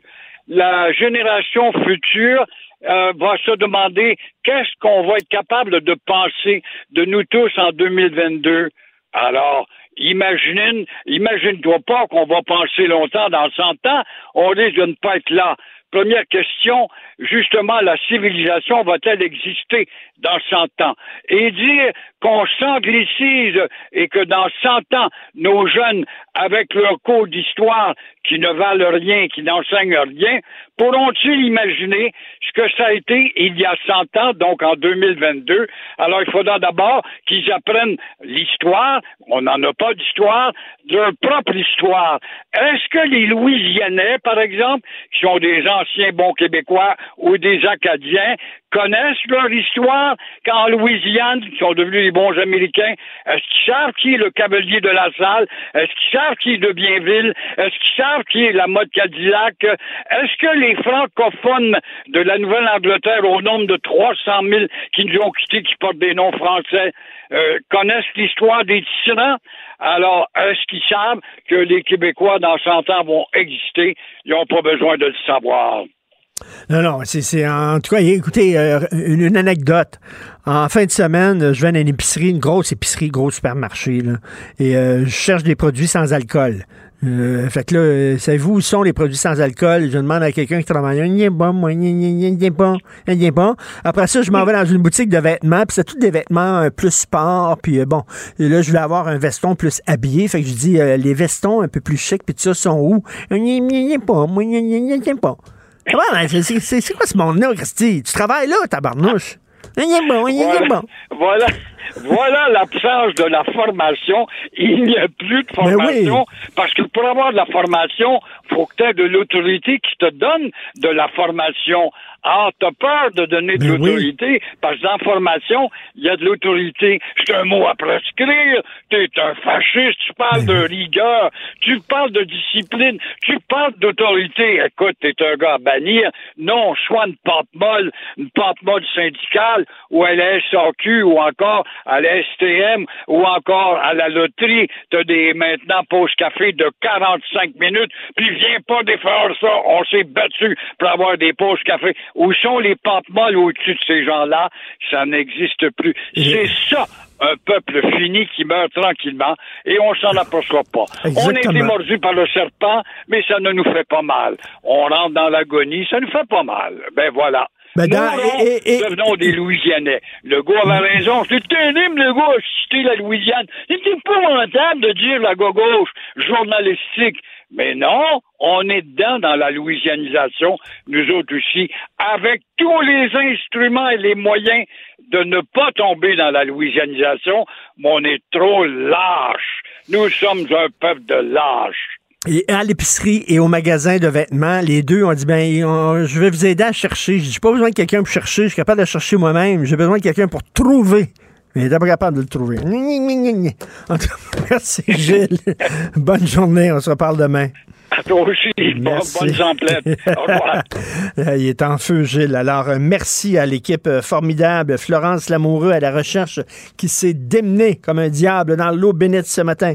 Merci beaucoup. André-Sylvain Lato, merci. Et euh, Jean-François Roy à la régie, à la réalisation. Euh, C'est le vieux Chris qui arrive du Trisac qui a l'air de bonne humeur?